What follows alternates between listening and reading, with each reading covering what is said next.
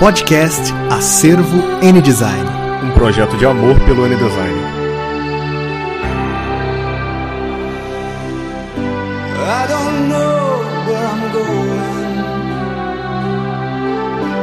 going. Estamos de volta com o primeiro episódio do nosso podcast. Renato, por que, que a gente levou tanto tempo para soltar esse episódio? Henrique, a gente queria ter esse episódio há muito tempo no ar já mas o problema é que nunca tínhamos editado áudio antes, né?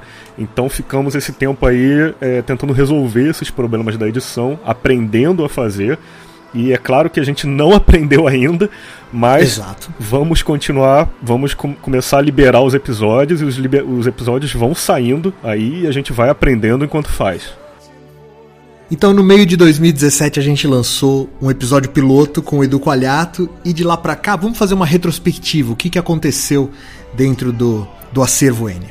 Beleza. Em julho de 2017, a gente esteve no N Curitiba, onde a gente fez uma palestra e apresentou o Acervo N Design e nos reunimos pela primeira vez ao vivo com a nossa equipe.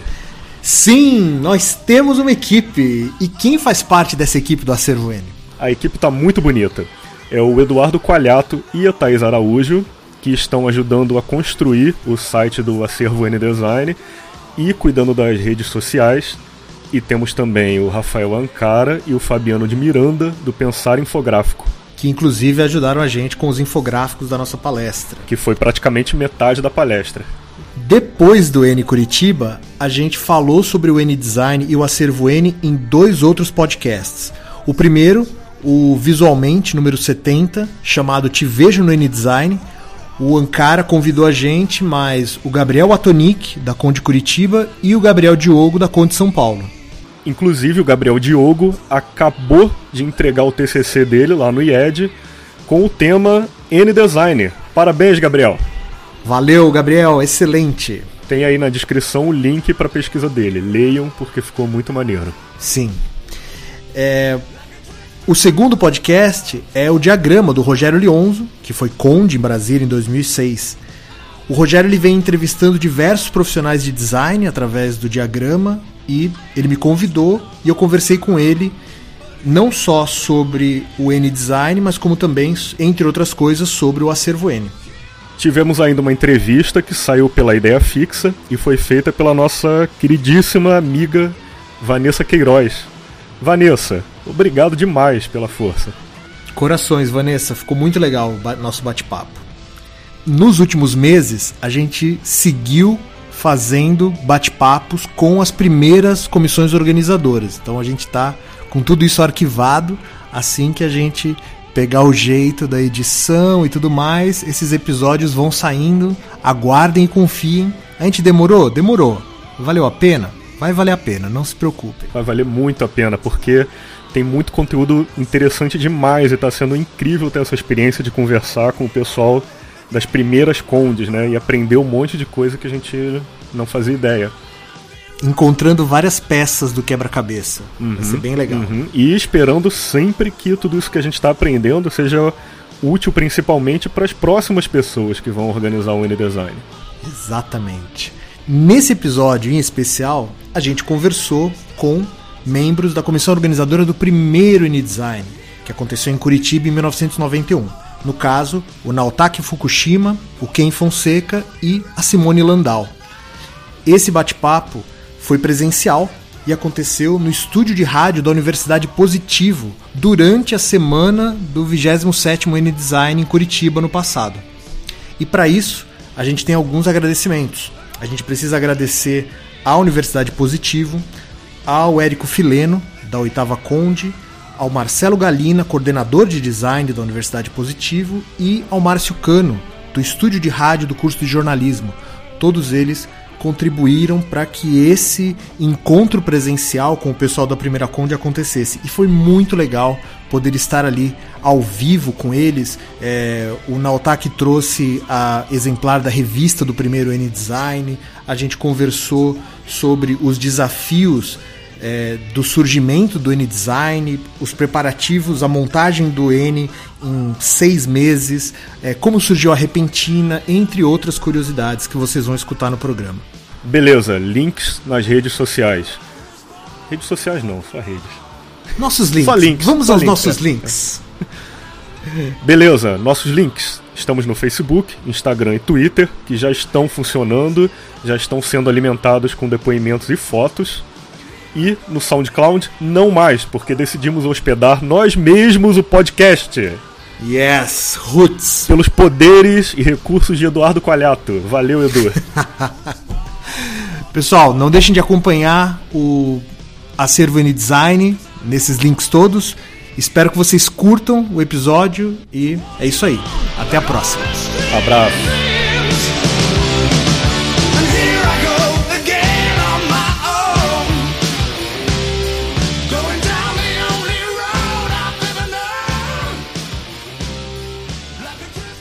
Sejam bem-vindos a mais uma edição do podcast do Acervo N Design. Meu nome é Henrique Nardi. Eu sou Renato Fatini e Henrique, estamos numa situação emocionante aqui, porque estamos gravando no N Design de Curitiba e estamos conseguindo cumprir a nossa primeira meta do acervo N Design. que é um programa por, por edição do N Design. a gente está aqui na Universidade Positivo, fazendo uma, uma gravação em loco, e a gente está com três convidados que fizeram parte da primeira comissão organizadora do N Design. A gente está aqui com o Naotaki Fukushima, com o Ken Fonseca e com a Simone Landau. Meus caros, sejam bem-vindos ao programa e muito obrigado por terem aceito o convite de vir conversar com a gente. Os primeiros de nossa raça. Eu acho que a gente pode começar. é, vou pedir para vocês se apresentarem. É, pode, Simone, poderia começar? Então, Meu nome é Simone, Simone Landau. Eu ah, atualmente sou professora da Universidade Tecnológica Federal do Paraná, do Departamento de Design, ou melhor, do da DIN, que por um equívoco histórico ainda chama Departamento Acadêmico de Desenho Industrial, deve ser um Olha. dos últimos do Brasil que ainda não mudou o nome. Eu sou professora das disciplinas teóricas, História da Arte, História do Design. Então, é, é muito bacana porque eu estou no design agora e são os meus alunos que estão, boa parte dos meus alunos que estão organizando o N num campus que é da nossa universidade. Então, está vendo bem de perto, está muito bacana de assistir essa edição e ter essas lembranças mesmo, muito legal. Que ótimo. E você, quem? Bom, é, eu sou Ken Fonseca, eu sou professor de design também na Universidade Federal do Paraná há mais ou menos uns 10 anos, mas eu iniciei minha carreira como designer mesmo, então eu trabalhei bastante tempo no mercado, eu acho que isso é que me fez sentir a vontade para poder é, ir lecionar, né? Que seria explicar ou ensinar sobre uma prática que eu tinha realmente passado. E depois que eu entrei na universidade, eu tive uma experiência muito interessante que foi trabalhar no Centro Brasil Design. E ainda sou colaborador do Centro Brasil Design. Então, hoje a minha área de pesquisa que eu tenho me dedicado são as políticas públicas de design. Então, eu acho que falar sobre o N é uma coisa interessante porque tem a ver com, com o que eu estou pesquisando e que eu estou tentando entender, que é o design no Brasil. Ótimo. Então, sou o Naotaki Fukushima, o pessoal me conhece como Nau, né, mais fácil. É, eu sou da primeira Conde, né, que é o, que é o motivo pela qual estou aqui. É, sou professor, colega do Ken, a gente divide o mesmo gabinete, inclusive. Mas eu sou há 20 anos já professor, um pouquinho mais tempo aí. É, fora na aula, eu tenho um escritório de design gráfico, que é o Next Design. E agora estou com uma aventura que é editora, uma editora Insight. E fiz parte do Centro Design também, já que o Ken lembrou. Eu, fiz, eu, eu fui um pouco antes dele. Assim. Eu fiquei 13 anos diretor do Centro Design. Agora eu estou meio fora do circuito porque estou fazendo doutorado. Faltam nove meses para terminar. Já estou com mais desesperadinho assim já. e falando um pouquinho do N, depois do N eu trabalhei na prefeitura com um projeto chamado Fábrica de Brinquedo Lixo que não é lixo, que foi um dos frutos do N Design Sim. concreto assim, né? E então agradecer o convite aí, é bem divertido relembrar as coisas e tentar, né, contribuir com, com o projeto do acervo do N aí, que eu acho que vai dar um bom gás pro pra história do design, né? Sim. Porque acabou, a gente tá, fez parte da história e estimula as outras pessoas a trabalharem também, como são vocês, né? Que estão empolgados com a ideia aí.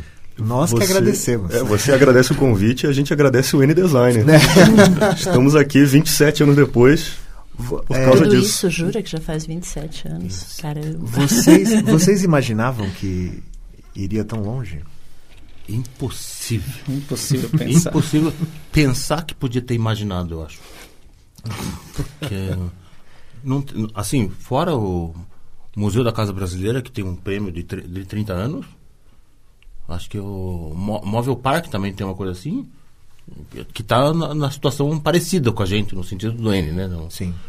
mas na, naquela época não tinha nada que pudesse. Né, o- a gente vi- vivenciou o fim do End, que era o quinto End, O que, que foi o Andy para o pessoal Ah. que está ouvindo? Encontro Nacional de Desenho Industrial. Isso, de desenhistas industriais. Desenhistas industriais. A gente participou, no, eu como estudante participei lá e vi que, assim, dois anos depois não acontecia nada, que foi isso em 90, né? Sim. Em 91 acontece o N, porque já viu que a coisa tinha morrido, assim, né? Então, eu acho que não, não tinha como a gente prever essa... De vez em quando pergunta, você tem... O que, que você acha? É uma coisa... Da, retrospectivamente, eu acho impossível a gente ter pensado. É, é, eu acho que uma coisa interessante de falar, né, dentro desse contexto histórico, é que a gente estava. Era o fim da ditadura, a abertura, estava entrando o Collor, tinha impeachment, tinha uma inflação de 1.400 por ano, a gente não sabia nem o que ia fazer, o quanto que valia o dinheiro no dia seguinte. Então, assim, era, era uma época difícil de você fazer planos, né? Você não conseguia pensar a, a longo prazo, assim. Acho que é uma. É um, é um momento bem delicado da, da história, e não só da história do design, mas que. a- E a gente estava no meio desse turbilhão, né? Então, acho que naquele momento a gente não pensava em nada de longo prazo, assim. Era tudo muito... Era sobreviver, né? Ou seja, a semente do N, ela, a gente pode dizer que surgiu no Andy. Nesse encontro, foi a hora que vocês falaram, precisamos do nosso encontro? Ou Pois antes? é, olha, essa é uma história que deu algumas polêmicas aí, né?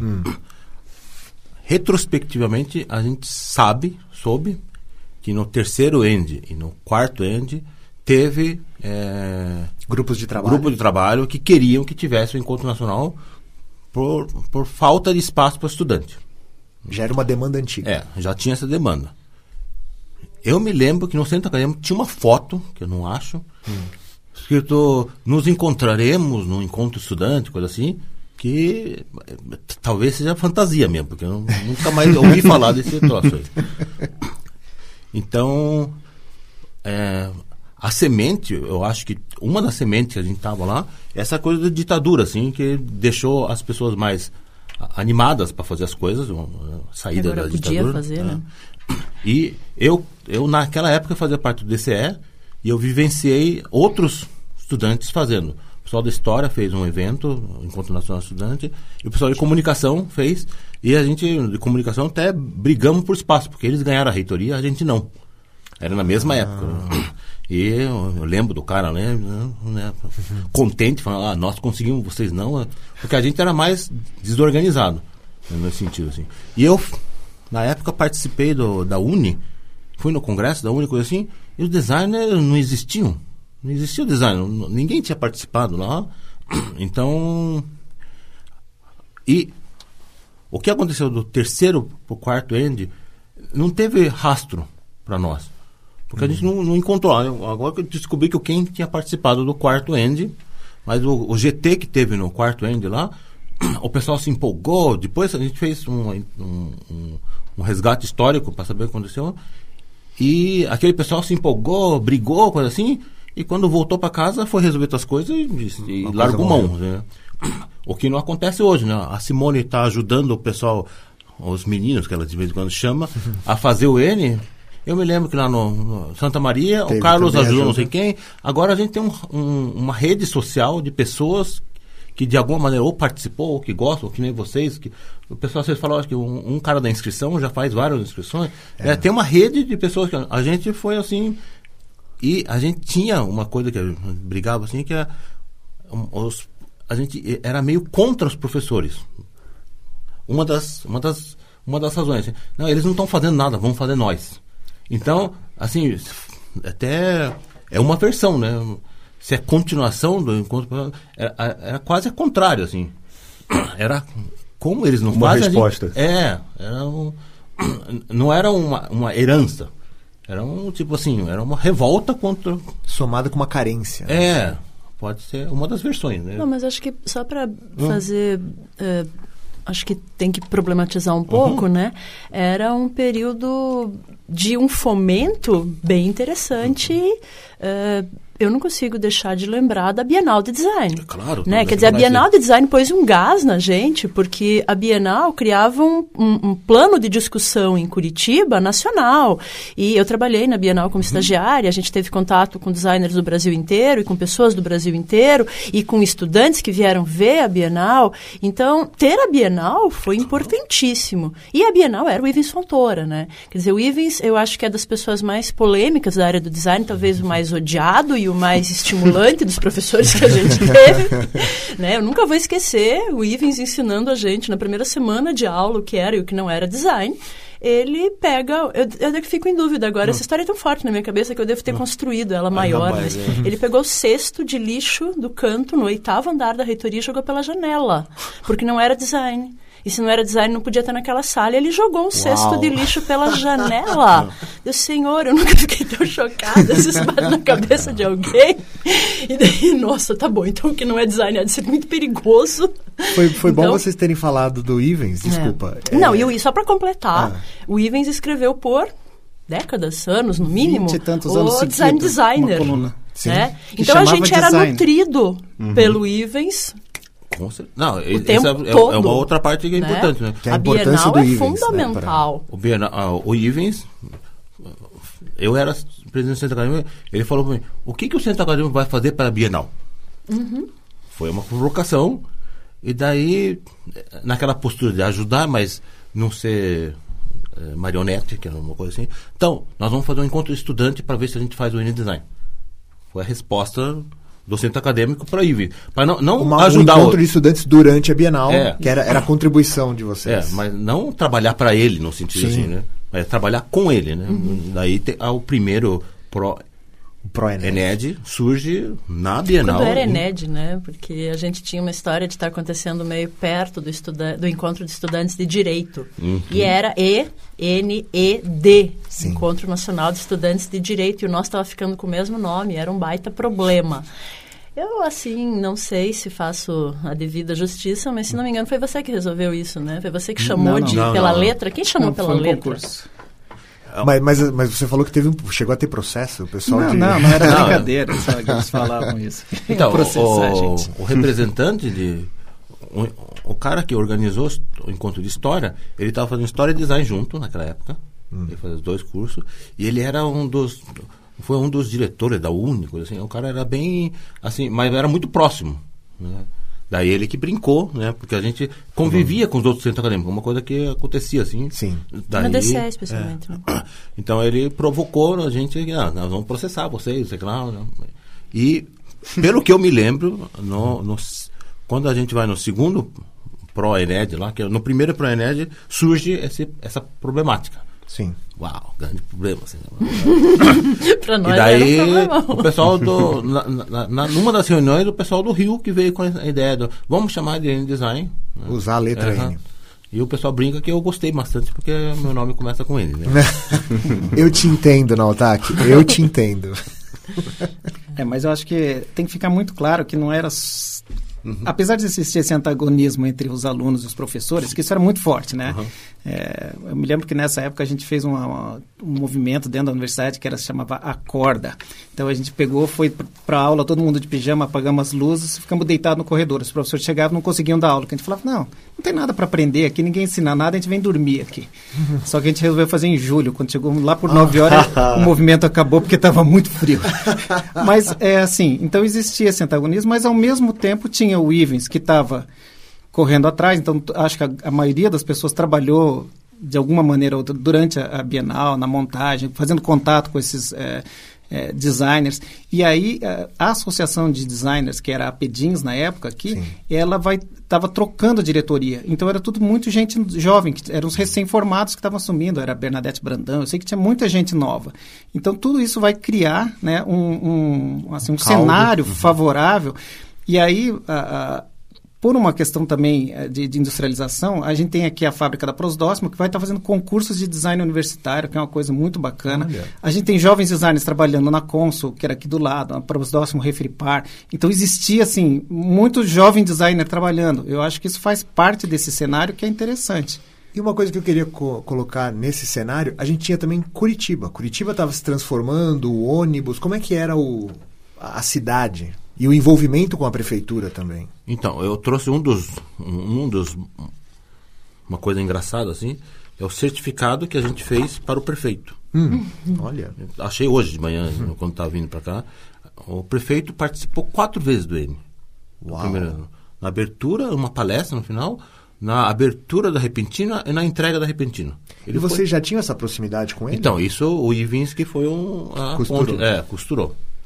Então, a gente não entregou. Mas, né, tá aí. Mas é um documento da- época. eu, né, não É, falsifiquei vendo aqui- a- a não está falsificada a assinatura. Certificamos que Jaime Lerner participou do primeiro N-Design como palestrante. Até aproveitando, então, já que a gente está furando um pouquinho, mas aí o- a gente teve que montar. Vai chegar depois isso, né? Que foi um circo, onde acontece dentro do Sim. circo. E aí falaram, bom, vai chegar o Jaime Lerner. E eu estava lá, que eu que ia apresentar ele, eu falei assim, ah, vou apagar a luz para depois acender e tchan, tchan, tchan. E aí fui lá e desliguei a luz geral. Aí falaram assim, esse tipo de lâmpada levou 10 minutos para aquecer. aí falaram, segura o Jaime Lerner lá fora. E aí ligando, esperando aquela luz se acender de novo. Mas só me lembrei agora que foi engraçado. Foi a melhor das intenções, né? Era efeito uau, mas não deu certo. Posso só também colocar um, Sim. né, um outro dado de contexto que acho que foi importante, porque a gente era bastante articulado com outros centros acadêmicos e com o DCE, acho que isso era importante, a articulação com outras áreas. É, havia na UFPR naquela época, que é era uma grande concentração de cursos de design, na verdade. A UTF nem tinha um curso técnico, mas tinha as semanas de cultura. E as semanas de cultura era nossa, era o, o grande momento de discutir várias áreas, era um grande modelo. Para mim, foi um grande modelo. É, acho que aconteceram três ou quatro semanas de cultura Quem na promovia? reitoria, o DCE. Vários centros acadêmicos eh, em diálogo. Então, isso. E a gente participava, participava, conversava com os colegas. Era um grande movimento de pensar a cultura dentro da universidade, com shows, com palestras. Então, esse era. Estudantes que organizavam É. a Semana de Cultura. né, Não era um- uma coisa da reitoria. Assim. Sim. Então, nesse, nesse cenário, a Semana de Cultura, quem faz a primeira Semana de Cultura lá no DCE é a Marina Viller. A Marina Viller é a nossa eh, garota propaganda da UFPR, no sentido que se formou lá, mas hoje, ela é, é- foi responsável por desenhar a Tate, a marca Sim, da Tate. sim. Hoje ela está na Pentagram, Verdade. né, uma coisa assim. E ela foi uma das que fez o primeiro da Semana de Cultura. Daí eu estava no DCE, aprendi bastante com ela, assim. E ela é uma das pessoas que não participou do, do END, coisa assim. já. Ela vem de uma outra, outro viés de, de pessoa, de organizar coisa assim.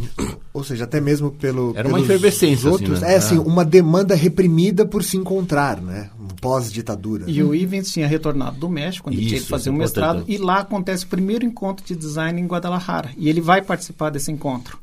E aí ele volta contando essa história, né? Que assim, que para nós não queria dizer nada, mas é mais uma coisa que entra nesse caldo. Mais um elemento. Mais uma influência E de a gente Guadalajara. procurou esse, esse, esse evento, Não não, tem. não tem registro nenhum. Eles não continuaram, a gente continuou, né? Bom, então aconteceu o ProEned em paralelo à Bienal aqui em Curitiba. Isso.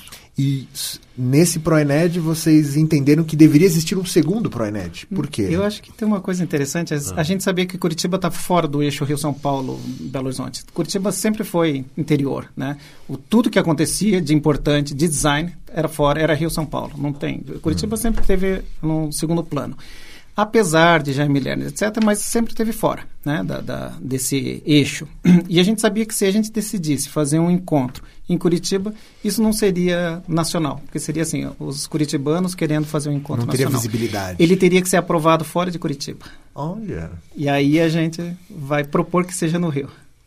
Mas, mas assim, mas vocês. O, o ProEned, ele seria para dar sequência às, às, às discussões ou para, tipo, oficializar? Vocês já queriam que o N fosse em Curitiba, né? Não, a gente propôs. Ah, já era um plano. ne- Nesse evento, para ser o evento, e a gente o- queria que essa, o, o Proened fosse uma assembleia para todo mundo aprovar. Só- O que acontece é que, apesar da expectativa, um monte de gente tem vindo, deve ter vindo umas oito escolas das 40 que tinha na época lá. Tá. E daí, nessa assembleia, essa, essa reunião, percebeu-se que eh, não ia ter representatividade se tais tais escola não tivesse dado aval, entre aspas, assim. Então, a gente, eh, a gente já entrou com candidatura. Bom fazer. Tá. Daí no Proened, como se tivesse freado, mas foi bom, né? Não, não- nada, foi bom no sentido de, de conseguir mais adesão e a gente preparou para o segundo Proened achando que poderia ter outras escolas Mais que iam se escolas. candidatar. Daí a gente fez projeto, slide, defendendo a cidade. Se armaram, foi, né? foi absolutamente engraçado, Nossa, né? é. porque a gente foi todo preparado para defender Curitiba. E chegando lá era um consenso que seria Curitiba. Tipo, tá bom, não, tá? Que não precisa muito- nem apresentar isso, que já está resolvido.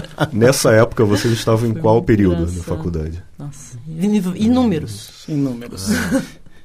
Eu estava no penúltimo. mais ou menos mais pro final. É, mais no final. uhum. Não, a gente tava, eu tava no Eu comecei antes, mas eu tranquei, depois eu voltei, estava totalmente desperiodizado. E a Simone mais pro Bem início. pro começo. Tá. É, esse é meu TCC. Sim. Só- Uhum. Vamos salvo- falar da revista, o seu TCC, que é incrível, né? É. É Posso dizer uma coisa? É é a primeira coisa que me veio na cabeça quando me convidaram para vir aqui e eu acho que eu, eu corro o risco de estar sendo bastante injusta com outras pessoas. Aproveito e já me peço desculpas por quem se estiver sendo injusta com ele. Mas na minha cabeça a alma do primeiro Era em Design foi o Nautak. Eu não sei o quanto ele seria capaz de admitir isso e eu pensei, não, o Nau vai estar lá, ele vai falar, né? Então, já que talvez ele não fale, eu gostaria de eu dizer que na minha leitura é, ele ele abraçou, ele é, era filho dele, ele não dormia, não comia. A gente viu o Nautak descansando dentro de uma salinha do Centro de Criatividade por 15 minutos, porque ele tinha virado à noite preparando coisas. Então, ele foi a alma daquele encontro. A gente descobriu depois que toda a parte gráfica do encontro era o projeto de TCC dele, porque a gente não sabia disso. Não Mas- sabia? Eu não sei o quanto o quem não, pensa sobre isso. Não, não, eu só sabia. Não, é que Mas que, o quanto o Nautak foi importante, assim, acho que, porque tinha muita gente, acho que a gente era uma equipe de, sei lá, 15 pessoas, mas tinha muita gente muito jovem que mal sabia o que estava fazendo, né? Com 19, 20 anos. Quando você perguntou se eu sabia que o negócio ia durar 27 anos, meu Deus do céu, o que, que eu estou pensando com 20 anos, com 19? Eu estou pensando que eh, qualquer outra coisa para o ano seguinte, não para 30 anos seguintes. Eu acho que quem abraçou a causa mesmo, quem realizou, quem produziu muito, quem era, ele era presidente, ele não era da Conde, ele era o presidente da Conde. Então, é, eu só queria deixar isso claro, documentado, assim, e daí, sim, depois eu, para mim foi um pouco de novidade, né, que o projeto gráfico do N era o projeto de TCC, porque a gente ficava olhando, poxa, o Nau está se formando, né? Quando que ele vai fazer o projeto dele? Daí depois que passou o N, vendo a banca feito. dele, eu nunca vou esquecer, foi um dos momentos mais emocionantes de assistir banca na minha vida, que o Silvio Silva Júnior, um cara importantíssimo para nós, que foi professor nosso da faculdade, um baita designer da cidade, ele foi da banca do Nau e o documento de TCC do Nautak estava um lixo, estava desmontando, encadernação horrorosa. E teve professor falando, porque não sei isso, não sei aquilo, veja, a encadernação não funcionou, está desmanchando. E o Silvio pegou aquilo desmanchando, caindo e começou a chorar e falou que é isso que eu quero de um trabalho. Foi um dos depoimentos mais lindos que eu já vi na minha vida, porque não era um TCC, era um trabalho de vida, era um trabalho que movimentou o Brasil. Então era muito mais que um trabalhinho de conclusão de curso, né?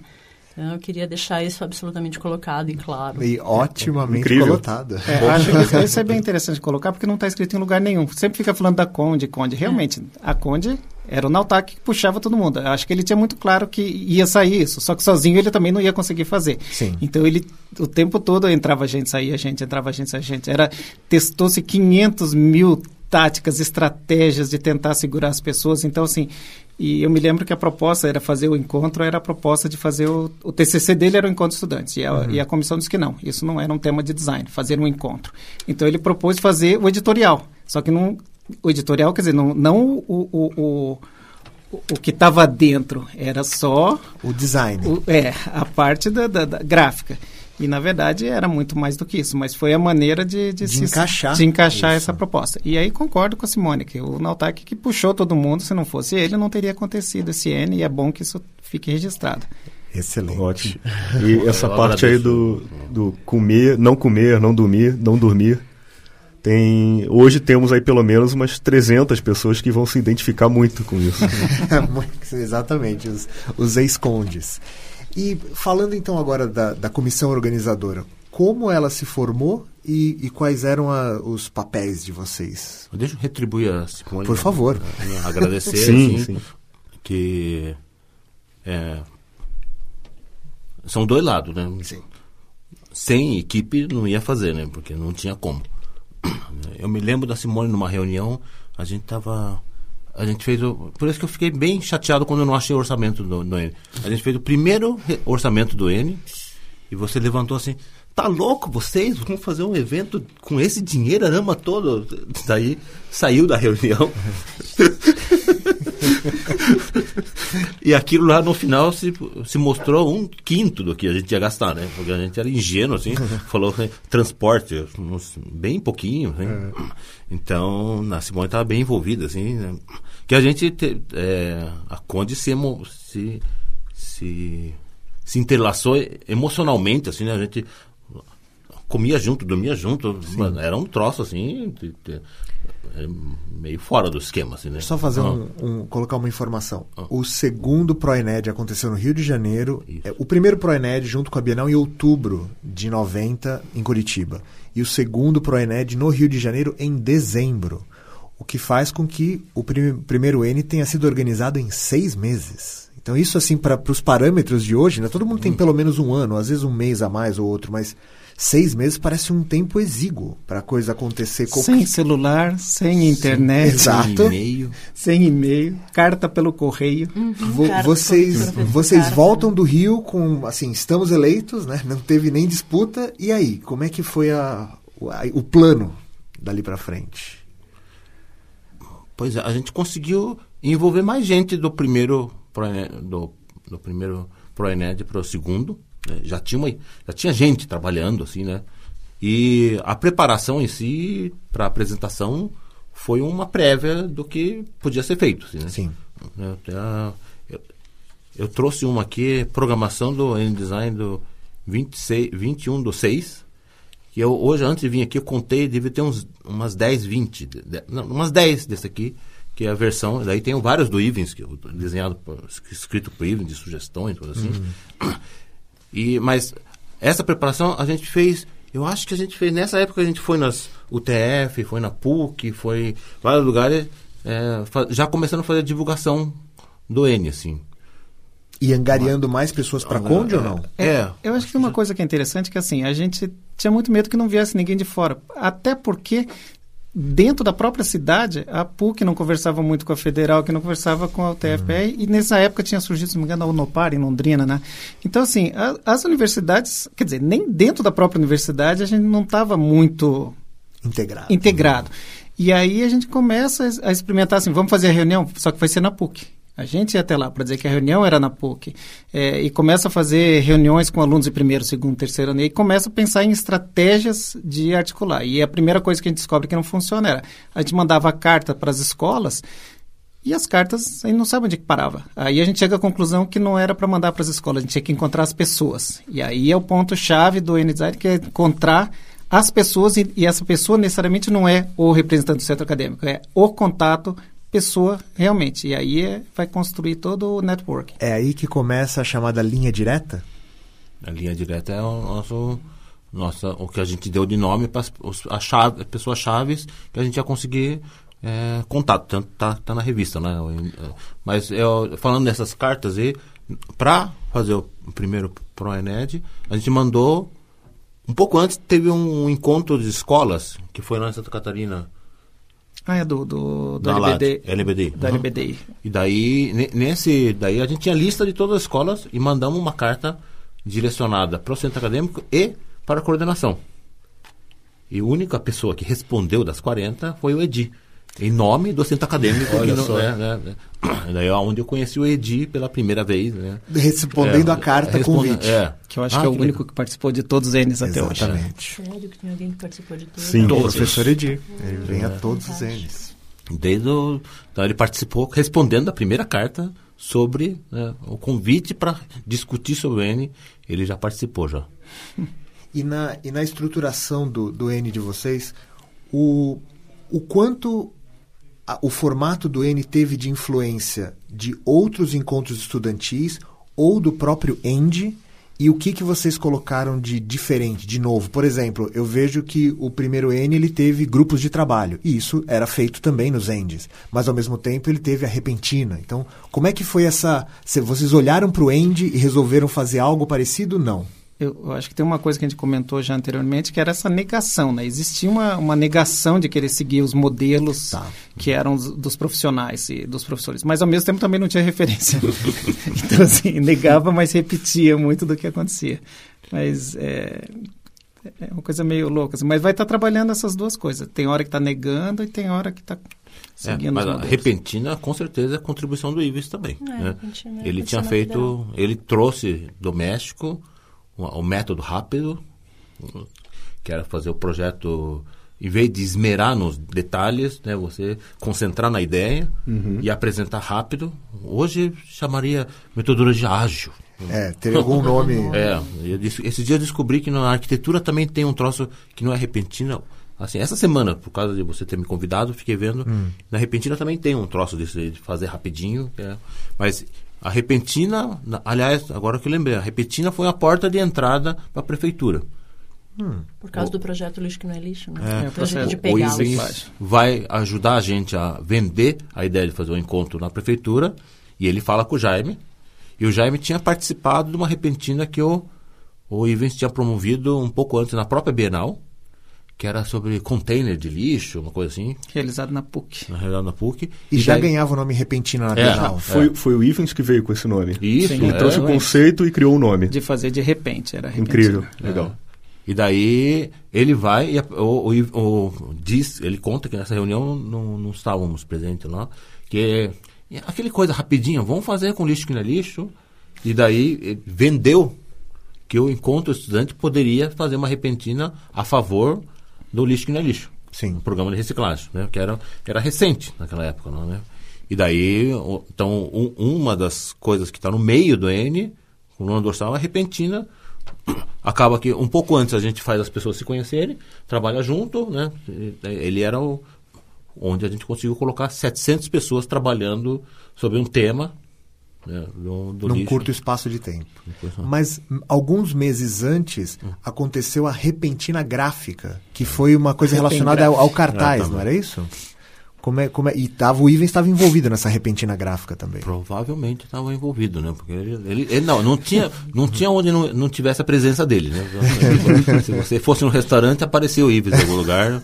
né? Ele era ou estava cozinhando, ou era o garçom, exagerando assim. Ele estava tudo quanto é lugar. Né? E porque ele estava muito relacionado com a, a Bienal. Para fazer a premiação, ele vai acionar uma rede de profissionais no Brasil que são é, que os- as pessoas que vão indicar os produtos. Então, a gente pegou muita carona em cima dessa é, rede de contatos que ele tinha também, né? Sim. Então, E a, e a visibilidade da coluna. Também no jornal, né? Eu não sei se a coluna tinha muita visibilidade, mas dava um, dá um background. respaldo, né? É, porque ele não ganhava nada para escrever. E ele manteve do próprio bolso de escrever essa coluna durante 20 e tantos anos. Numa época que o curso chamava Desenho Industrial, ele já se intitulava a coluna Design Designer. E ele estava muito à frente do que. E ele vinha, se tivesse trabalho de aluno interessante, ele ia lá e publicava, ele pedia, chamava a gente para colocar trabalhos na, na coluna. Era muito bacana. E sobre a organização de vocês, vocês já falaram que o Nau era o presidente. E Tinha como esse título, mas era, né? não tinha o título? Não. Não. Tá. é, então como era o organograma? Como vocês se dividiram? Com certeza. Sabe que eu, eu, eu me lembro que tinha umas reuniões, era temática. Ah, vamos mas o discutir- lugar das reuniões, o QG, era a casa do Nau também. O Aham. cachorro, a gata do Nau. É, Ok. Mas eu- lembro de uma reunião que a gente falou, ia fazer as palestras. Daí eu Uhum. super preocupado porque é, eles não pensaram quando começa, quem vai mediar, não sei o que lá. A gente fez a lista de, lista de quesitos para que uma comissão pudesse trabalhar em alguma coisa. Né? Esse eu me lembro, assim, da reunião. Na, na revista tem o número de reuniões que a gente fez, né, que é o, o Renato de- deu uma organizada, assim. O Renato Bertão. É, Renato Bertão, que é o, ele deu uma organizada, tem um infográfico aqui. En- Então não teve uma divisão por cargos. É, cada um fica responsável por um, por um setor. Mas alguém cuidava Não, não, do mas- dinheiro, por exemplo. Tinha, tinha é, a, a Nádia que cuidava do dinheiro, eu me lembro disso, porque eu me lembro uma briga também. que teve, é, uma briga, a briga vai fazendo lembrar, né? Tinha o, o Gerson, que é meu sócio, é hoje ali, ele, ele fez toda a parte da informática. Ele tinha um computador que ele conseguiu emprestar de um órgão público lá, e ele fez toda a inscri- ficha de inscrição, ou, ou quem sempre foi relações públicas. Ele fala bem, não sei o que lá, então ele. As, os, nenhuma carta que saiu do. Sim, aqui. lista de cartas. Não tem nenhuma carta que o Ken não tenha revisado e feito entender, né? Porque o- eu me lembro que o, o professor Pupi, um dos lá, fala: o que, que aquele Nautac está fazendo? Não sabe nem falar português? Daí, mas se- sem o Ken, nenhuma carta sairia. Desde a primeira carta eu me lembro que o Ken mexeu lá, uma coisa assim. Você fazia. Qual, tinha, um, tinha um pessoal de comissão de festa, tenho certeza. A IEDA era de festa. A Ieda era de festa. Ela era cerimonial também. É, a- acho que o grupo ia se auto-organizando um pouco porque o que cada um sabia fazer. Tem um- uma coisa que acho que é interessante falar, que é o fanzine. O fanzine é... Porque assim, o fanzine era uma maneira... Como que a gente ia trazer mais gente para participar dessa comissão? Aí, a ideia era fazer o fanzine. E aí, esse fanzine, a gente sempre... Por exemplo, convidava alguém para tipo, falar assim, ah, tem um aluno lá do primeiro ano que é legal. Chama ele para fazer a capa. E aí, na verdade, era uma estratégia para ver se ele entrava no grupo. Aí, no dia de. Os fanzines todos tinham 500 mil dobras. Nossa, aquilo era um pepino. A gente convidava as pessoas para vir dobrar os fanzines. A gente dobrava no corredor, porque as pessoas viam a gente fazendo, não tinha como não fazer. E a E aí tiragem isso- era de quantos? Sim, né? Era pouca coisa. É, era assim, o- Pra todas a, as algum- escolas. A maioria dos fanzines, a gente é, pedia uma. A gente mandava o original da matriz do Xerox para ele reproduzir no Rio, lá, e a gente mandava. Então, a gente não sabe, as tiragens que a gente fazia no nosso curso devia ser uns 100. A gente conseguia patrocínio de. A gente mandava para todas as escolas, ia um para cada escola. E aí. e- mas a- E sugerindo que fizesse as montagens em cada um na sua escola. Ou seja, tinha umas 40 matrizes que iam e vocês faziam xerox Então, do... Produção entender que distribuída, o- dia. É, o fanzine era uma maneira de cooptar pessoas para participar do, do grupo. E aí eles vinham, aí um gostava mais de festa, vai cuidar de festa, outro gostava de fazer o fanzine, vai fazer fanzine. Então, assim, foi uma das estratégias, foi o fanzine, que eu acho Que é o ovo de Colombo. que era o ovo de Colombo, exatamente. E outra coisa que tinha no fanzine, o propósito do fanzine era a gente mandar o que, que a gente estava pensando. Ah, vamos fazer palestra sobre tal, e é, que era para as pessoas responderem, como a gente faz hoje no Facebook, assim, né? Para responder. Só que daí que aparece o Kiko, que era a única figura que respondia os fanzines. Né? Ah, ah, ele, ele o fanzine começou a ser editado na Bienal do Não, 90. acabou a. Bienal, a gente começou a editar a Bienal. A, a- O a fanzine. como- o primeiro fanzine foi meio que os anais do primeiro Pro, Pro Enet, daí vai indo. Vai- o número zero. Número zero. E vocês vão compartilhando as suas ideias pro encontro com os outros estudantes no Era país essa a através ideia. do ovo de Colombo. Então tinha um fanzine que tinha um monte de filipetas para as pessoas cortarem e distribuírem na sua sala de aula, falando que vai acontecer o N. E aí a gente, fez um convida concurso. cada pessoa para desenhar uma filipeta, porque daí é mais gente participando e ele sabia que a filipeta dele está indo para outras escolas, né? E aí ia E montando o grupo. Você falava do Kiko. Então, o Kiko era um dos que respondia assim, não, não gostei daquela ideia, você podia fazer isso, podia fazer aquilo lá. É, O Kiko, é, é, eu me lembro bem dele. É, então, como diz, a gente não consegue lembrar tudo. Provavelmente mais gente. É, eu acho que uma coisa legal é que cada um teve a sua experiência, né? No montagem da revista foi interessante, sim. Essa história do Ken falando da luz, só ele vivenciou. Sim. E a gente tem relatos de pessoas que casaram, né? Sim, Se encontraram sim. ele, coisa assim. Ele é um universo por si só, né? Eu- a- A, ge- a gente pensa em fazer um episódio Dia dos Namorados, assim, falando dos, dos relacionamentos que surgiram em Enes. N relacionamentos. Exato. Mas ó, eu, eu me lembro do pessoal. Santa Maria veio, Belo Horizonte também e Rio também vieram para ver como que a gente organizou. Eles vi, viam, um ficou na casa de não sei quem, né? Uma dessas daí, a Aline, né? Mas, conheceu. mas isso você tá falando antes do N. Não, pra- de- depois do N, assim, desculpa. Ah, tá. Mudou o N ali. Não, eu tô falando da- das organizações, né? A gente acabou emendando ali. Nas organizações, as pessoas viam é, ver como que a gente tinha feito. Uhum. né, né. É, aqui na revista, Hum. uma das coisas que me chamou a atenção é que existe um regimento do primeiro N Design. Uau! É, vocês lembravam disso? e assim, ele tem lá falando sobre o funcionamento, quando que acontece o credenciamento, o que é oficina, seleção, é, plenária de abertura, reunião de representantes, ou seja, tem ali uma, uma descrição desse, desse funcionamento. É, ele, isso era uma... Assim, me mostra uma coisa extremamente organizada. Eu acho que ter isso, é bem o que, na verdade, as esquerdas já pregavam, né? Você tem essa, essa final da, da, da ditadura, e aí qualquer reunião que tinha, seja de DCE, de sindicato, você sempre aprovava o regulamento, você tinha as, as regras muito claras para você ser o mais democrático possível, né? Então isso era assim, era um modus operandi bem normal, assim. Um Hoje, modo pós-ditadura com É. influência dos sindicatos. Sim, onde você- Chamar de plenária, né? É, é um nome forte. Eu chamei a assembleia também, né? Nem, nem usa mais, a gente usa reunião, Uhum. encontro. né? Acho que é um, um pouquinho do. é, A participação da Uni, coisa assim, também traz essas coisas, assim, né? Eu Acho que tem um pouco do Nautak também, meio de japonês, essa coisa. Não, era muito organizado tudo, né? Essa coisa da, da- de ter os dados, ter registro Mas o, de o DCE tudo. fez, eu participei, né? É, formação política. Eu me lembro que o pessoal do DCE, assim, a gente ia emendar um pouquinho esse assunto. Quando eu apresentei o, o projeto do N para o pessoal do DCE, que estava mais próximo, né? e cadê a política? Que, que louco, vocês vão fazer um encontro? Era uma estratégia de venda, entre aspas. A gente Não falar não de- falar muito. Não é, É, não anunciar escan- política. é, mas era um- um- uma, uma, uma questão que sempre estava pairando entre a gente, né? Porque sabe-se que o estudante de design não é tão politizado assim. Por exemplo, na nossa, a minha experiência do Renato com, é, frequentando os Zenes, é, eu pelo menos não lembro de qualquer vínculo com a União dos Estudantes ou com outras áreas. E isso meio que faz com que pareça que o N fique numa bolha, né? Ou seja, você não tem essa interlocução com outros cursos. É raro, acontece, mas é muito pontual. E na época de vocês era bem diferente, imagino. É, na primeira parte a gente falou um pouquinho da, da questão política, de da gente participar do movimento político, assim, mas realmente o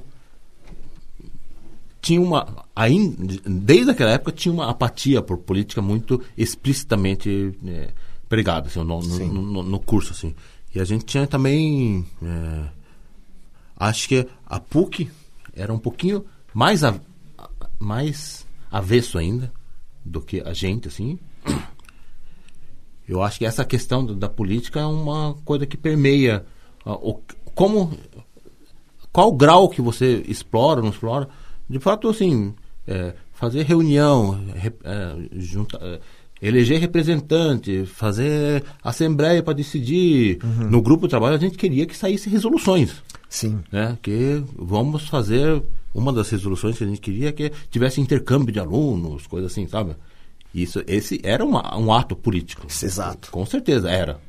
Mas também tinha como não falar. Eu me agora que você falou do regimento, bem provável que a gente leu na reu- reunião dos representantes se, Durante o é, N. durante o N, né? E votou-se, né? E no final a gente votou, né? Algumas resoluções que cada grupo de trabalho saiu com uma resolução, resoluções, né? Saiu um texto e o texto está na revista, né? A Aham. transcrição da resolução de cada grupo de trabalho. É, então a gente tinha essa, essa, essa vontade, assim, né? De fazer, assim. Agora, isso eu me lembro que a gente, essa questão da política, que a gente sabia que se colocasse isso como bandeira de frente, assustaria muito, teria muita gente que cairia fora. Então, a Que é. gente, isso ficava de forma mais implícita, mas nunca era usado como bandeira, né, as questões políticas. Apesar de ser um momento totalmente tumultuado, com o Collor, com tudo, mas essa geração Coca-Cola não estava muito interessada nessa discussão. Bom, aconteceu a repentina gráfica, vocês fizeram, vocês também estabeleceram um concurso para o cartaz do N, certo? Como é que foi esse concurso? A gente vai contar a verdade ou não está aqui? Pode mentir, pode mentir também. É, tudo era estratégia de conseguir mais gente, né? Sim. Isso, no Repentina Gráfica, foi uma das maneiras de a gente falar que ia ter o N-Design no, no curso. Envolveu, porque o curso... Aqui na comissão dá pra ver, assim, que tem mais gente de produto. É, acho que um terço é de gráfico e o resto era de produto. Tá. Então, isso já mostrava um pouquinho. é, e o gráfico não estava tão envolvido também, tinha essa questão. E na no- concurso cartaz vai acontecer um tipo de polêmica que é, o- vai, vai, o resto da. Vai carregar o- no, N- no N, vai, vai carregar no resto. Que foi feito um concurso, a comissão vai escolher É um concurso nacional. um concurso nacional, mas com pouca participação de fora, assim, relativamente. E a comissão escolhe um cartaz, né?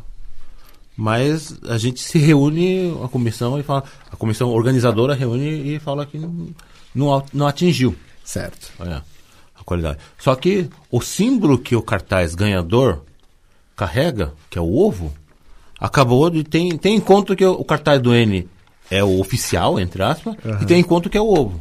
Então acabou que tem como se fosse. A gente imprimiu os dois cartazes, porque no concurso era para ter. Daí é um. um, um ca- o, N já saiu dividido nesse sentido, assim, que já tinha dois, dois materiais, assim. É, mas na verdade tinha dois, porque também era o, era o TCC do Nau. Então ele estava fazendo material gráfico. Então, assim, já tinha um cartaz, que era do TCC dele, e tinha o cartaz do concurso.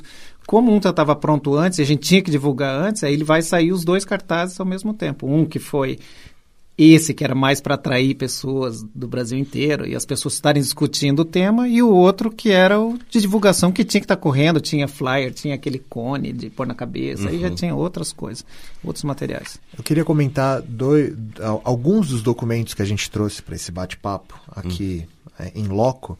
É que, além da revista do primeiro N, tem algum, alguns documentos que eu fui coletando, ah, viajando pelo Brasil, e tem uma lista da uma coleção das cartas que vocês enviaram para a imprensa e para diferentes órgãos e também o clipping com o quanto de coisa que saiu na mídia sobre o N-Design. E, e é um número bastante expressivo, é um, é um calhamaço aqui de umas 40, 50 páginas com matérias de jornal, isso num intervalo ali de, de seis meses, ou, um pouco menos até. Como é que foi esse. Assim, vocês sentiam essa necessidade de, de chegar até outras instâncias que não as escolas de design para chamar a atenção para o N? É, tan- tanto que tem a atividade da Rua 15. Sim, dentro do é, N, É, o que. que é uma na- atividade de rua. É, eu me lembro que a universidade também fez essa atividade de TV de rua, a gente acho que pegou da universidade. A universidade queria mostrar para a sociedade o seu papel e tinha uma atividade de rua da universidade. A gente pegou carona nessa ideia. Mas, é, e outra coisa, tivemos um pouquinho, tivemos sorte também, assim, entre o- os primeiros, primeiro pro, né, no primeiro dezembro por aí, assim, eu me encontrei com um, um dos caras aqui do, do- que vai organizar o segundo ProENED lá na revista Design Interiores, que era, era comandado pela Adélia Borges. Sim. A Adélia Borges até hoje, né, trabalha nessa área assim de divulgação, curadora, né, coisa assim. E eu fui lá, falou: "Não, a gente queria divulgar numa mídia nacional". Então tá, manda arte. Foi assim. Que ótimo. É, então, isso também é aquela coisa que a gente está falando, né, da efervescência e acolhimento. Teve um acolhimento bom, né, a, a ideia. né. E daí isso, isso também engatinhou, né? Engatilhou a gente buscar mais mídia, assim. E o, o Ivens também estava junto, né? Então, é, e essa necessidade do encontro, a gente tinha, tinha duas missões. Deixar o primeiro ano em pé e fazer continuar. A gente tinha essa missão bem clara na cabeça, assim, né? Então, essa o apoio da mídia era nesse sentido, assim, né? E eu acho que a gente discutia também muito que não adiantava a gente dizer que o evento era bom. Outras pessoas tinham que falar. Então, e isso também eu acho que vinha já desde o IMES por causa da, da Bienal. Então a gente tinha que, de alguma maneira, provocar para que outras pessoas falassem, porque era, não era meia dúzia de estudantes falando sobre um encontro, era outras pessoas falando sobre. Então era estratégia mesmo de, de consolidação e validação dessa, desse encontro. E pensando nessa história de fazer com que ele se mantivesse, durante o primeiro N, você tem reunião dos representantes. Essa é uma história muito boa. E- e- diga, conte. Então, na, na- bem provável que na primeira reunião, a gente eh, espalhou reunião de representantes durante o encontro, pelo menos umas três que eu me lembro que tinha, né? E daí, na primeira, a gente tudo contente, falou do regimento, provavelmente, e na primeira falou, e quem que está querendo levar o segundo? Ninguém tinha pensado nesse assunto. Era o primeiro, né? Ninguém estava pensando no segundo.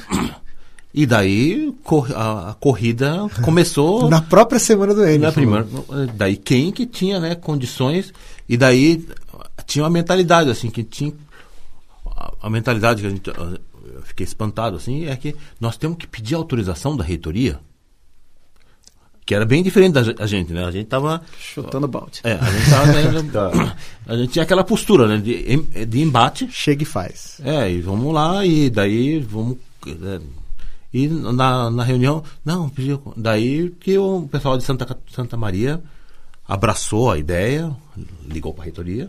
Durante a semana, falou, podemos? É, mas, por outro lado, eles tinham um trânsito melhor que a reitoria do que a gente, em outro sentido, né? E porque e- eles tinham. O núcleo gráfico deles era forte, tinha, tinha su- super qualidades, assim, também, né? Não, não era um, só.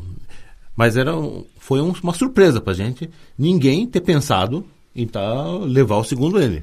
É, e a gente sabia uma coisa: naquele momento, o primeiro ia sair de qualquer jeito, já estava acontecendo. Mas o segundo tinha uma chance maior de dar errado do que o primeiro. Nesse momento, né? Então a gente sabia que o sucesso ia ser o segundo, porque o primeiro já já tinha já estava acontecendo. Agora o segundo era um Crucial para a sequência, seria né? para que Claro. a sequência pudesse dar certo, o segundo tinha que acontecer. E aí vocês tinham então a reunião dos representantes. Esses representantes, ele eram de fato membros de centros acadêmicos ou era assim o representante da delegação que foi lá e falou pela faculdade? Então, teve, tinha dois casos, assim. É, isso vem explicar um pouquinho a ideia do, da defesa do conceito do ovo do Colombo. O ovo do Colombo era uma, uma metáfora que a gente usou. O que, que vem antes também, né? Tem o ovo, a galinha, coisa assim. Então, no, no primeiro ProENED foi discutido assim, não, mas as universidades, a maioria não tem centro acadêmico, não dá para fazer o N porque não vai ter representante.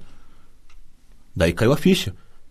Se não tiver uma motivação para fazer a- a- acontecer o, o- o centro acadêmico, o centro acadêmico não, não, não vai acontecer. Então a gente inverteu a situação. Então o N ia ser a motivação para ter o centro acadêmico, né? Sim. E acabou funcionando um pouquinho assim nesse sentido. E os que já tinham centro acadêmico vieram com centro acadêmico. E mas para eles conseguirem vir, tinha que se organizar. O cara lá do me- o cara da Bahia lá teve que pedir dinheiro para a reitoria, um pouquinho ajuda. Ele se organizou por a circunstância obrigou ele a se organizar de pedir coisa assim, né? A Santa Maria também acabou que o quem era o, o Carlos, né, que era meio que cabeça O assim. Carlos Revel. É, ele para conseguir montar um ônibus para vir para Curitiba, ele se organiza. Então acabou que eles eram representantes assim, levantando a mão assim, mas foi uma representante naturalmente viraram representante porque eles se esforçaram por esse assunto. De- de- todo N acontece isso, né? Para você conseguir viajar, você tem que se organizar, não tem jeito. E outra coisa, Ah. o N continua sendo motivação para o surgimento de centros acadêmicos. Né? Então, ou seja, essa, esse embrião ainda é válido até hoje. A força do encontro né, que tem em relação a isso. E vocês já falaram bastante assim sobre todos os, os recursos, né, que vocês usaram para motivar o engajamento do pessoal. Então já vimos que havia esse trabalho aí de social media na época de vocês. Então como foi a partir do momento que vocês falaram agora está acontecendo, venham? Como foi essa divulgação para pro venham para o evento para que começassem as inscrições? E, é, e junto, como as pessoas se inscreviam pro N? É, alguém mostrou uma carta recentemente que estava escrito lá: é, mande o comprovante de depósito por correio, né? E tinha que vir documento de que ele era estudante de design. E tudo por carta. hum, Mas eu me lembro do cagaço. de que o evento não ia ter tanta gente, né? O pessoal do Rio e São Paulo tinha. Cada um tinha uma escola, mais ou menos, que estavam. Né, que estavam Puxando a divulgação. que estavam se comprometendo a vir, assim.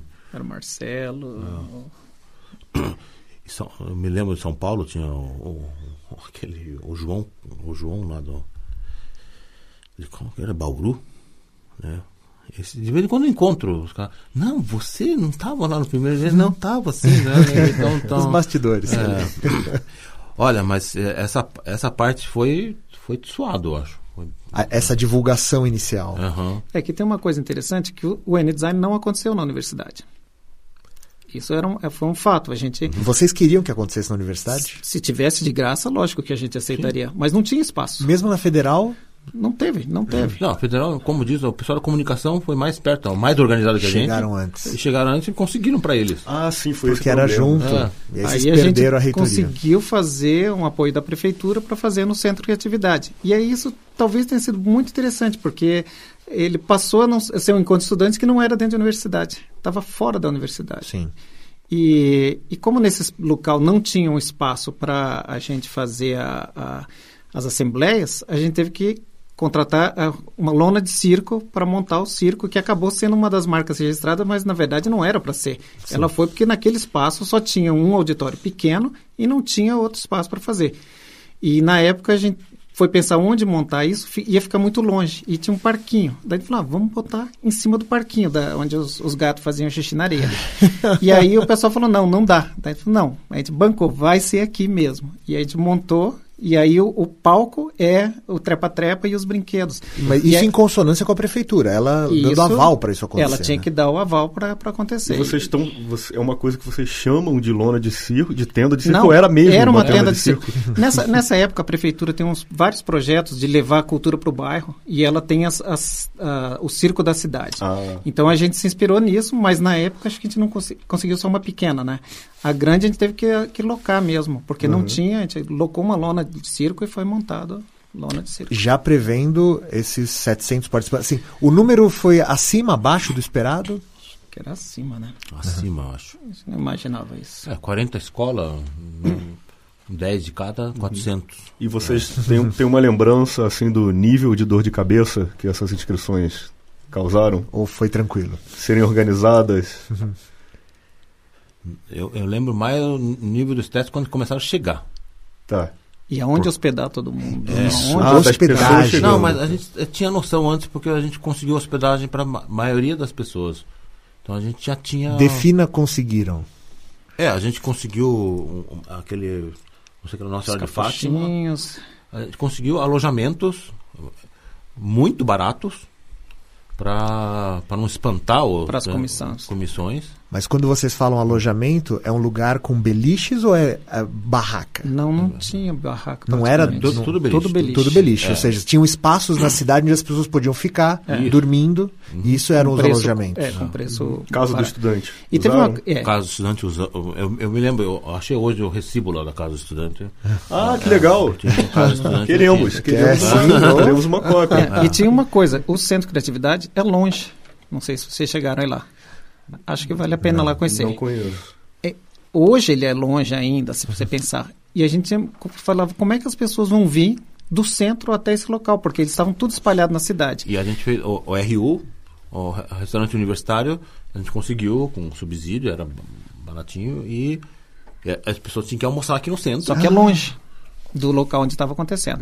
E aí acontece a coisa que eu acho que é mais interessante. A prefeitura, na época, está instalando, o Jaime tinha vindo do Rio de Janeiro, que ele tinha aquele projeto do Rio 2000, que era de montar as, as estações tubo e que não é feito no Rio. E ele vai montar em Curitiba.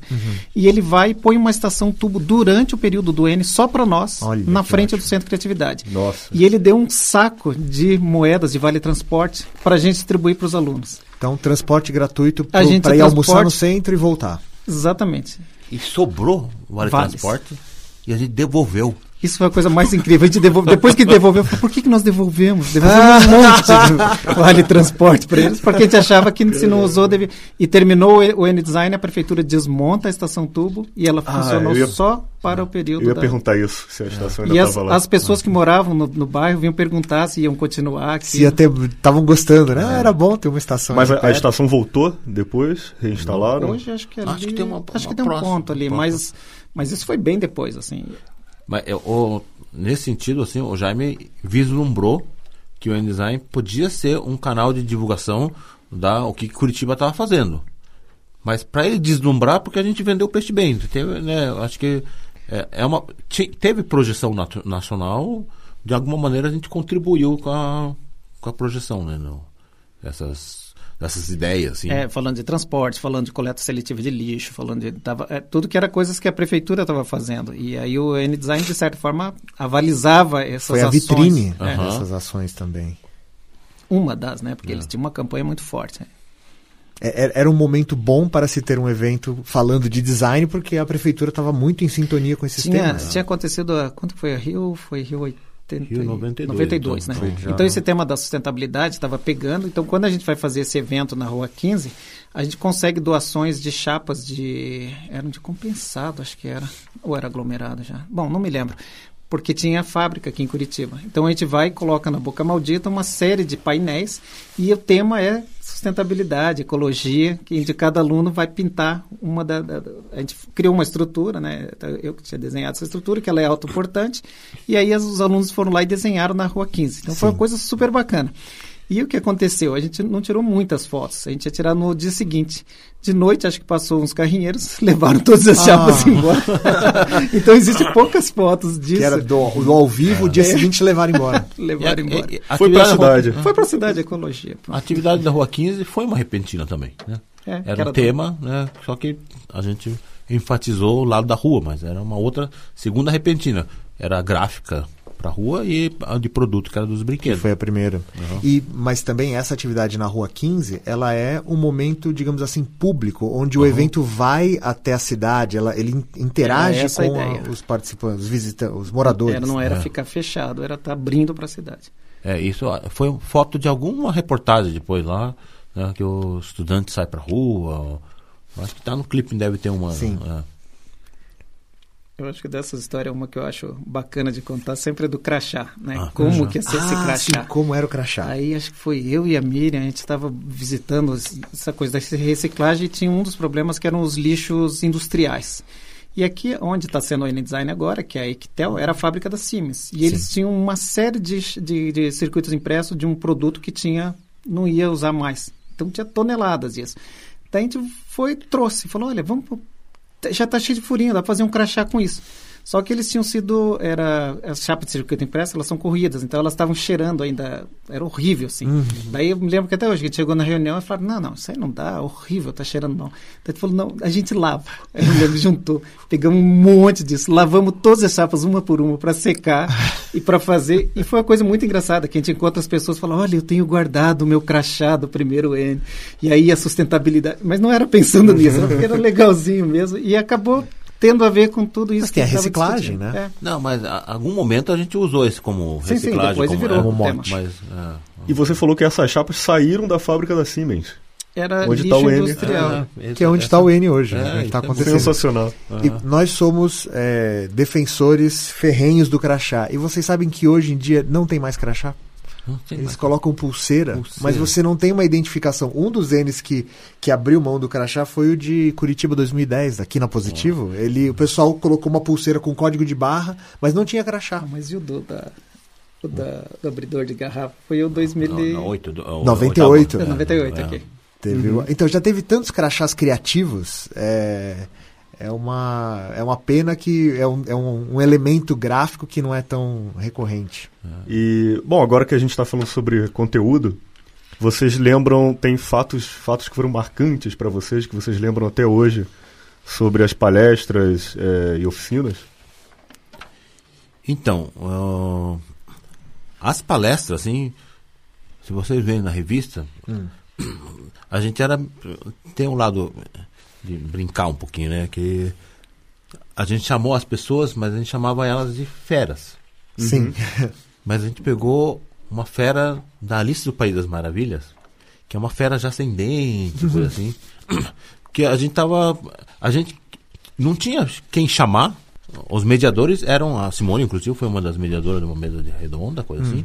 Mas a gente não, não tinha referência de gente para chamar, não sabia se no, em alguma faculdade tinha alguém que estava pensando diferente. A gente conseguiu chamar as pessoas que a gente conseguiu ver em eventos anteriores, coisa assim, né? Mas ao mesmo tempo a gente deu uma. é, achou que contribuíram super bem, super animados, assim, mas a gente deu uma. achava que a gente, a gente ia controlar. né? Isso eu acho que o N continua, né? de- o estudante conduzia. Definir, coisa, né, o- Definir, coisa assim. É, o Jaime impressionou bastante porque ele foi lá na, na abertura do encontro e começou a desenhar o desenho da cidade. né? Olha. Esse eu me lembro das pessoas comentando assim, não, não, um prefeito que sabe desenhar a linha estrutural da cidade deve saber bem sobre a cidade. Foi assim, me lembro disso aí também. Eu gostei que a tradução de fera no- na revista para inglês é Big Shot. Apresentação das feras, Introducing the Big Shots. Mas a gente brincava se, como aquilo era um circo, se eles eram as feras ou se, ou se eles eram os palhaços. né? Isso era uma coisa que a gente o tempo todo estava discutindo. Sim, era uma crítica, porque era um circo. E quem estava dentro do circo eram os palhaços ou eram as feras, né? E aqui a gente brinca que eram as feras, mas a gente também estava falando sobre Mas isso. agora a gente vai no circo virar de palhaço. daqui a É, pouco. agora não sei. Daqui a pouquinho. Teve uma coisa engraçada que aí tinha o trepa-trepa, né? Então a gente montou o o- o- toda essa estrutura e, e- o trepa-trepa estava ali, né? No meio do palco. E aí, na hora de puxar o fio, alguém encostou naquele trepa-trepa começou a dar choque. Então você Ah. encostava nos brinquedinhos. Tava choque naquele É, negócio. eu vi, tem uma parte muito legal aqui da revista, que são os furos. Hum, Aí tem essa descrição, assim. É, quando, foi, quando foi puxada a energia para dentro do circo, os brinquedos do playground ficaram eletrificados. não, e tinha criancinhas que tiveram. E daí teve uma outra. Na carona nessa história, assim. é, tem um horário que a gente não estava usando no circo. um- Alguém levou um, um palhacinho e começou a apresentar um, um show para as criançadas que estavam ali. Ah, a estrutura está montada. É, a né? estrutura tá Tem montada, crianças. aham. Era o parquinho deles. Mais uma. Mesa redonda em dia de jogo do Brasil, não dá muito ibope. Teve, teve uma, uma história que eu acho que é interessante contar, que é assim, é, o evento vai acontecer no Centro de Criatividade, que é um espaço da prefeitura. Mas a gente tinha apoio também do Estado, porque o IVENS, nessa época, ele é da nossa Secretaria de Cultura, fazendo a Bienal. Tudo. Então, assim, só que o Estado e a prefeitura, nessa época, Partidos Tá, diferentes. partidos diferentes. E aí a gente tinha que lidar que como fazer isso, né, com os dois e os dois eram de certa forma eram estavam bancando e apoiando o evento. Então, o N-Design tem duas aberturas, uma no espaço do estado e uma no espaço da prefeitura. Olha só. E isso não está muito claro quando você lê aqui, né? Que uma é a abertura dos trabalhos, aí está o Jaime Lerner. E outra abertura a gente faz onde é o Geomon, que era um espaço que era da, da- do Estado, no teatro lá, que é a abertura... Tem um Ato outro nome. solene. Ato solene. solene. E isso foi uma maneira de a gente resolver como que a gente ia trabalhar com dois grupos políticos diferentes e receber apoio dos dois. E a gente Nossa. teve duas aberturas. E o, único, o único erro é que estava frio e a gente resolveu servir quentão. Uau. E aí caiu o quentão no piso de mármore e manchou. Ah, meu Deus. Ai, isso foi um problema para tirar a marca do vinho. Mas tudo bem, sobrevivemos. E me diga como foram as festas. Olha, eu, para dizer a verdade, eu ficava tão cansado, porque a gente, quem estava na organização, existia uma- um grupo que era das festas, que eu, assim, quase não estava sempre morto quando chegava de noite, que a gente estava cuidando de tudo, né? Da luz, da entrada, da comida, do transporte, de quem está chegando, quer apresentar grupo de trabalho. que as festas, o pessoal diz que teve um monte de festa, mas eu não me lembro. É, eu, é, eu tava tentando ver aqui, na revista tem a foto da comissão organizadora trabalhando duas da manhã, aqui na, na página 11 aqui. Essa é uma foto, não dá para ver bem assim, mas é, a gente tinha, co, tinha colchonete assim, para o pessoal desmaiar, né, um pouquinho. Da assim. comissão. É. Isso, prova- essa, essa foto com certeza é às duas da manhã. A prefeitura cedeu o espaço, mas não tinha telefone. Aí o Nautac trouxe da casa dele. A gente Ah, é pediu para mesmo? fazer uma transferência da Telepar. E eles puxaram a linha, botaram o telefone da casa dele dentro do espaço da prefeitura. Aí o pessoal da prefeitura falava assim: Nossa, esses guris, os caras têm. Trouxeram linha telefônica, computador, tudo. Eles achavam que a gente estava com a bola toda, mas era tudo emprestado, linha daqui, dali. Eles só deram um espaço para a gente usar e, e aí se criou todo um, tinha toda uma infraestrutura, mas era Vai ter que fazer um podcast sobre as festas do primeiro ano. Porque Com alguém com, da, da comissão de é, festas. comissão É. de festa, que é mais. Ok. É, bom, um, um dos temas que eu não queria que- deixar passar nesse, nesse podcast é o registro. Porque, assim, é muito impressionante a- o volume de informação que você, na UTAC, conseguiu reunir na revista. Ela foi o seu TCC.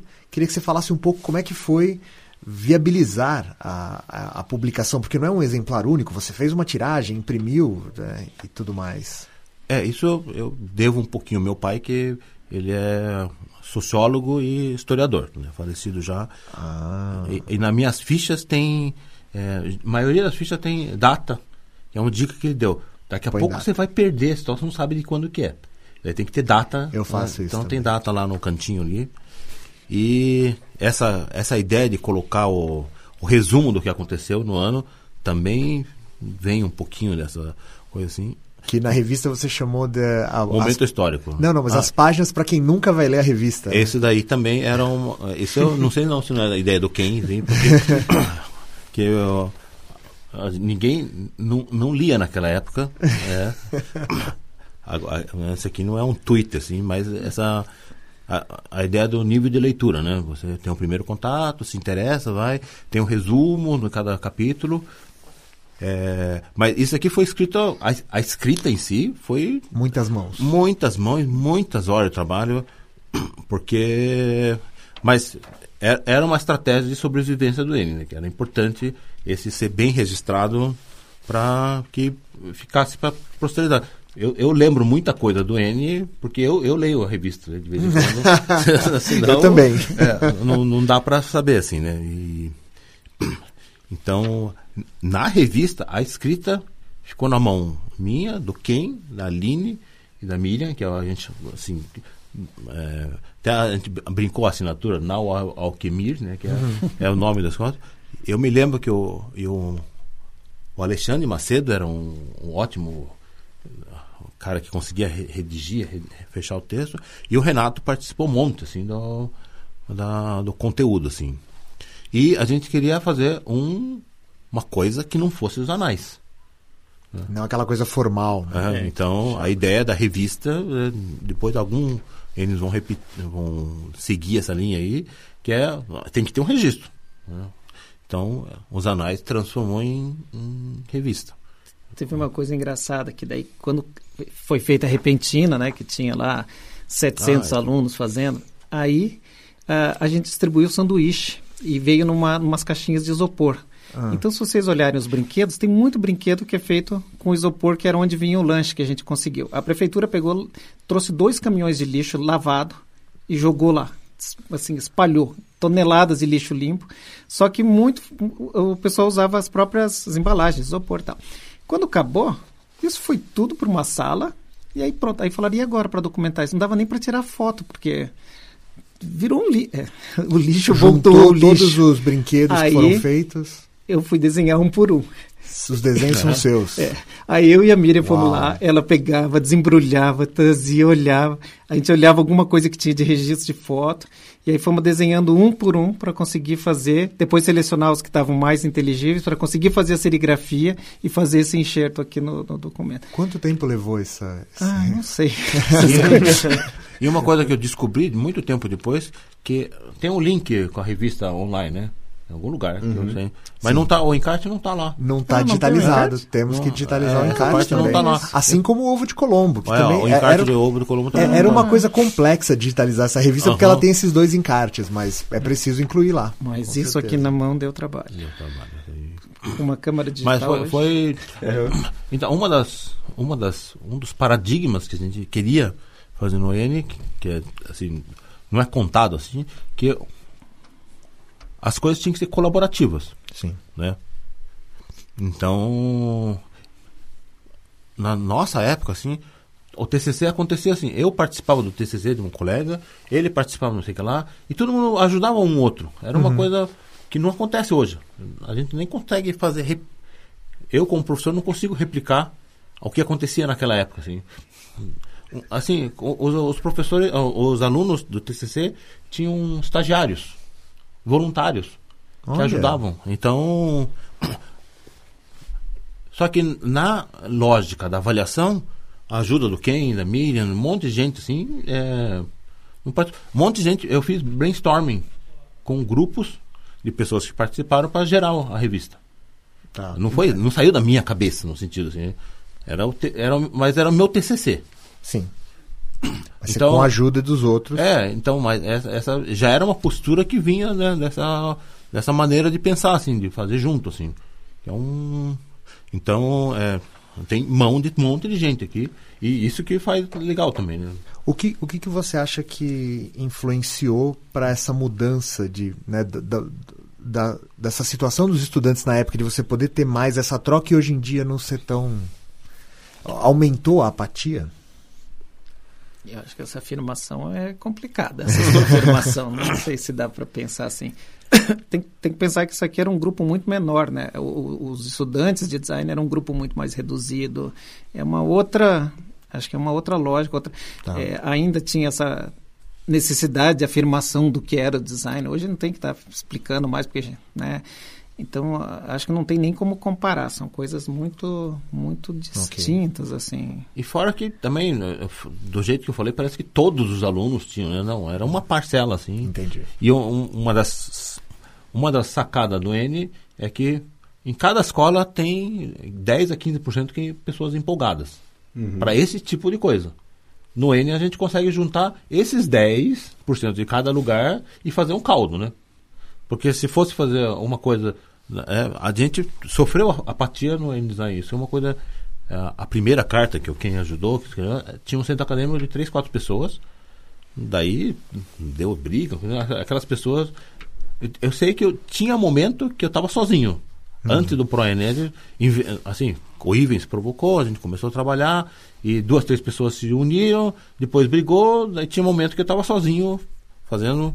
Depois que engrenou, mon- monte, mas tinha momento assim que era um grupo pequeno, ficou aumentou de novo, assim. né? Então, esse. é, eu acho que não dá para classificar. né, é, categorizar todo mundo num, num jeito só. Sim. É.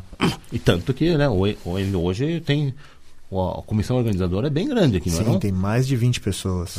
Eu, eu me lembro uma, uma situação que aconteceu que a gente, uma das dúvidas que a gente queria saber era como é que eram os trabalhos de graduação dos outros alunos. Então isso era um, era um ponto bem central que a gente o tempo todo estava colocando, que a gente queria que os alunos falassem da sua experiência de fazer projeto nas outras escolas para a gente começar a entender como é que era, porque a gente não tinha acesso a isso, né? E, e aí teve uma exposição que a gente fez. E aí uma menina que era uma arquiteta que tinha ganhado um prêmio de design mandou o trabalho. Aí a gente entrou numa crise, né? Mostraram a gente não, né? diz que quebrou e, e esconde. E não existe. é, ou a gente expõe e, e coloca, porque ela é arquiteta e estava naquela briga se era regulamentação. E a gente colocou o trabalho dela e expôs o Mencionando trabalho, que é uma arquiteta. era uma arquiteta que tinha ganhado um prêmio de design e estava lá o trabalho dela. Mas, assim, a gente ficava... Era um outro momento histórico, né? De discutir o que, que era o design, o que eram as escolas de design. E, e nessa e ao abrir espaço para mostrar o trabalho de, de, de- graduação de outras faculdades, ha- haviam, havia duas maneiras: o trabalho exposto e o trabalho apresentado. Como é que foi a receptividade das escolas para essa oferta de espaço? Então, no primeiro dia tem o, o atividade AE, apresentação das escolas. Sim, É. que não acontece mais. Como era? É, é porque também, né, 40 escolas para 450 complica um pouquinho, imagina assim, né? Mas é. Então, né, a gente tinha um mini auditório lá, colocamos a maioria das pessoas que estavam interessadas ali, que sobreviveram à viagem, né? e foi feita a apresentação e tinha o, a exposição dos trabalhos, né, geralmente de graduação, e teve né, na atividade de apresentação que o- os alunos apresentavam como se fosse uma banca de TCC para as turmas. Assim. Sim. Eu acho que assim, a- foi um, momento bem interessante a gente ver como que as outras escolas trabalhavam, ênfases. Isso deu para... Eu acho que ali aconteceu muito, muito mais, é, muito fácil do que grupo de trabalho, que as pessoas sentam para discutir, assim. Ali eu acho que aconteceu uma troca de, de conhecimento muito grande. assim. Nacional. Aham. E a apresentação das escolas era mais o, o- a situação de o, quem chegou no evento sobe e fala ou tinha gente que preparava? Eu, eu lembro, alguém mencionou que tinham vídeos também. A, a pessoa podia trazer vídeo da escola, não? Tinha apresentação de, Tinha. de- de- Então, ou seja, era uma coisa eh, solicitada antecipadamente. Olha, É. tragam uma Sim. apresentação da escola. Uhum. Não, teve, teve gente que trouxe slides, foram, foram, nem todos, mas a maioria, não, uma boa parte conseguiu se organizar para trazer. Depois você explica para os ouvintes o que é um slide. Ah, é. Importante. sim. Fica nos Um comentários. finais. diapositivo. Não, mas, mas todo mundo faz aula de história, então. Tecnologia. é. Ah, Ah, outra coisa, um, um que eu lembrei agora abrindo aqui, um dos professores, o, o próprio Silvio, né, Ah. ele faz uma atividade na, preparatória no, no semestre anterior, chamado Em Busca do N. É um concurso fotográfico que as pessoas procuram N em qualquer lugar, né?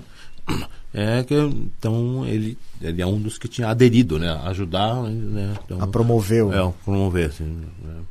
Acho que é o Insta da época, né?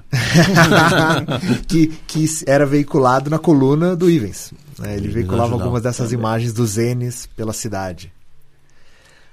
Bom, N realizado, tem uma menção aqui que a gente fez que era passando o bastão para Santa Maria. né? Então, os representantes conseguiram se organizar ao longo do N e Santa Maria falou: vamos levar. Teve até uma cerimônia na plenária final onde vocês passam o, o, o bastão para eles, não foi? Isso. Tem dois bastões que a gente passa, que é um, um crachá grandão, que é do. tá na foto aqui, que é um, um, um dos circuitos daquele lá. Eu, eu tenho o meu ainda. Acho que a gente conseguiu uns cinco, três, quatro lá, tem um lá de recuerdo. Lá. E daí a gente passa o, o crachá para ele, do, do segunda conde. Era um, um crachá gigante. É, dá um crachá, né, do da metade de uma pessoa, assim. E na, tem uma escola que leva é, um símbolo que algumas pessoas querem que esqueça, mas a- acontece lá. Ele fe- fez um ovo dourado em tamanho, de, digamos, 45 centímetros lá, que virou como se fosse uma taça, assim, né? Sim. Eu acho que o, pessoal do quarto N, o quinto N, se encheu e esconderam com o ovo, acabou. Mas ele foi para Santa Maria e estava é, te- pelo menos migrando a cada cidade. Pra, pelo menos para terceiro ou quarto N ele andou. Ainda tinha o ovo É, dourado. Andava junto com uma taça, assim. Teve uma. é, acho que em alguns eventos eles fizeram. um- combinavam de fazer um coral, né? Pro, pro, pra comissão seguinte. E aí todo mundo gritava: vocês se fuderam. Ah, tinha, não era isso, era eleito, eu pensava, ih, se fuder. Porque afinal dá trabalho, né? Dá trabalho, Organizar é. o, o N. É, como é que foi o. Você falou do, do Ah. trabalho, eu lembro que a gente sempre falava assim, que a vantagem de fazer o primeiro é que ninguém pode dizer se está ruim ou se está bom. Porque Não era o tem primeiro. parâmetro. Não tinha parâmetro. Então a gente tinha isso muito claro, a gente podia fazer qualquer coisa, porque não, era assim, a gente quis fazer assim, ponto. E, e Agora o segundo não, o segundo tinha que, o que, que ele usou do primeiro, e aí, e aí foi complicado. Comparações. né? É. E vocês lembram de. é, Além da, da autocrítica, vocês lembram de críticas recebidas na época? Olha, só. é, hoje eu reparei com uma folha lá, que é uma das que eu não trouxe, assim, é, avaliação do primeiro N feito por nós. Eram uma- umas duas, três folhas digitalizadas. Nós, comissão. É, nossa comissão, né? Que daí tem lá. E eu me lembro de um, um- uma carta de um representante falando assim: "Né, no primeiro N é, não deu para discutir muitas coisas, mas eu assumo, eu aceito ser representante da. da- da- né?" Eu achei engraçado, assim, porque caiu na mão. Foi um. um- Sim. E como- E- e- Eu, eu lembro uma outra, outra crítica que o pessoal do terceiro ele falou assim: não, nós, nós temos que nos livrar do, do paradigma do primeiro N, não sei o quê. Olha. Como se a gente já. Já primeiro no, dois anos depois já era um paradigma. Já era o paradigma. E é, eu, assim, eu lembro ter brigado com isso, né? porque a gente queria fazer colaboração como assim, um dos motes, assim, e eles queriam falar concorrência com o mote, que era uma coisa. Daí era. No nosso era uma exposição coletiva e no nele eram desfiles competitivos. Desfiles de. É, era desfile de moda. Já Era, de- era, era uma repentina de moda que aconteceu no terceiro, que eu me lembro assim. E eles eram eles estavam competindo entre eles. né? Mas eles res- falaram que quiseram fazer assim para não seguir o paradigma do primeiro N. Ser Olha- diferente. Olha só, vocês fizeram o primeiro N como um ato de rebeldia, porque vocês queriam fazer diferente. E vocês sofreram a mesma É. coisa no terceiro Claro. ano. Eu me lembro em 98. Vamos quando falar vai- sobre isso no terceiro É, no, episódio sobre o episódio. Betil. Quando vai acontecer aqui de novo, daí eles, eles foi o contrário, eles brigaram com o Ives, brigaram com todo mundo e tal. E aí eles chamaram o pessoal do primeiro. Aí a gente falou, não, vamos de preto porque esse papo de N-Design acabou, morreu. Aí nós fomos todos de preto lá, porque era o protesto. Era o nosso protesto da, da, da Conde, que era o luto do N Design. No oitavo a gente queria enterrar. Ele já estava Só enterrando que, ele. assim, só que Caramba. era uma bravata no começo, assim, depois a gente vai se envolvendo. Era que assim. nem a gente no Cara. vigésimo com o luto pelo crachá. A gente É. tem um luto, o crachá acabou, a gente criou um crachá e falava luto pelo crachá, porque não tinha Já mais. sei o título do podcast. O primeiro é a morte do N-Design. São só títulos épicos, né? Você falou em crítica, eu lembro que daí eh, a gente ficava escrevendo os, os, os Ovo de Colombo, né? E aí tentava escrever sobre as outras escolas para motivar. E aí eu me lembro que eu tinha ido para o Rio e fui conhecer a ESD a primeira vez, né? E não conhecia, mas só conhecia de história, né? A, a, a, a neta de, de Umi lá. Aí tá, vamos lá. Aí cheguei lá, nossa, que achei caquética a escola. Eu falei, nossa, tava, na época tava, tava bem deteriorada mesmo. Mas assim, a gente tinha aprendido que a ESD era a ESD. E aí eu escrevi um texto que chamava SOESD. E aí eu falava assim, que que não podia deixar aquilo que era o bastião da história do design daquele jeito. Pra que que eu fui escrever isso? Veio crítica de todo lado, que aquilo não, que como que eu estava falando isso da ESD, que lá era o máximo, que era isso. Eu sei que o Nautac ficou respondendo, eu nem respondia mais essas, essas coisas. Vocês comentaram sobre essa repentina de moda no terceiro N. É, seria- e, e aí eu, eu queria puxar o assunto para o seguinte. No primeiro N, você tinha uma predominância maior de produto e gráfico. E hoje em Comunicação dia, visual e desenho industrial. Exato. E hoje em dia, o que a gente vê é que começou a ter uma participação bem maior de, junto com o gráfico, de moda, interiores e produto, tem uma participação bem menos expressiva no conjunto. É, é, e aí a, a minha pergunta com relação à questão de moda. Teria sido essa atividade da Repentina a primeira manifestação de moda? Teve algo de moda no primeiro N? Olha, hum, Falei que ia fazer Ah, pergunta é. difícil. eu, eu fico pensando nisso. Eu vou falar uma coisa que não tem nada a ver, Tá. tá, bem mais recente. Ok. Há uns anos atrás, um aluno veio e quis fazer um projeto de moda. E aí eu já, já era professor. E aí falaram, não, não, não pode. Isso aqui é um curso de design de produto, não é um curso de moda. Ah, não, vou fazer um, um sapato. Não, sapato, um tênis. Isso é styling, isso aqui é design. Aí ele falou, bom, então é um sapato para senhoras velhas, gordas, obesas, que têm joanete e que têm diabetes. Ah, não, isso é design. Aí aprovou, ele fez o projeto, que não ficou bom, porque não era o que ele queria fazer, ele queria fazer moda. Tá?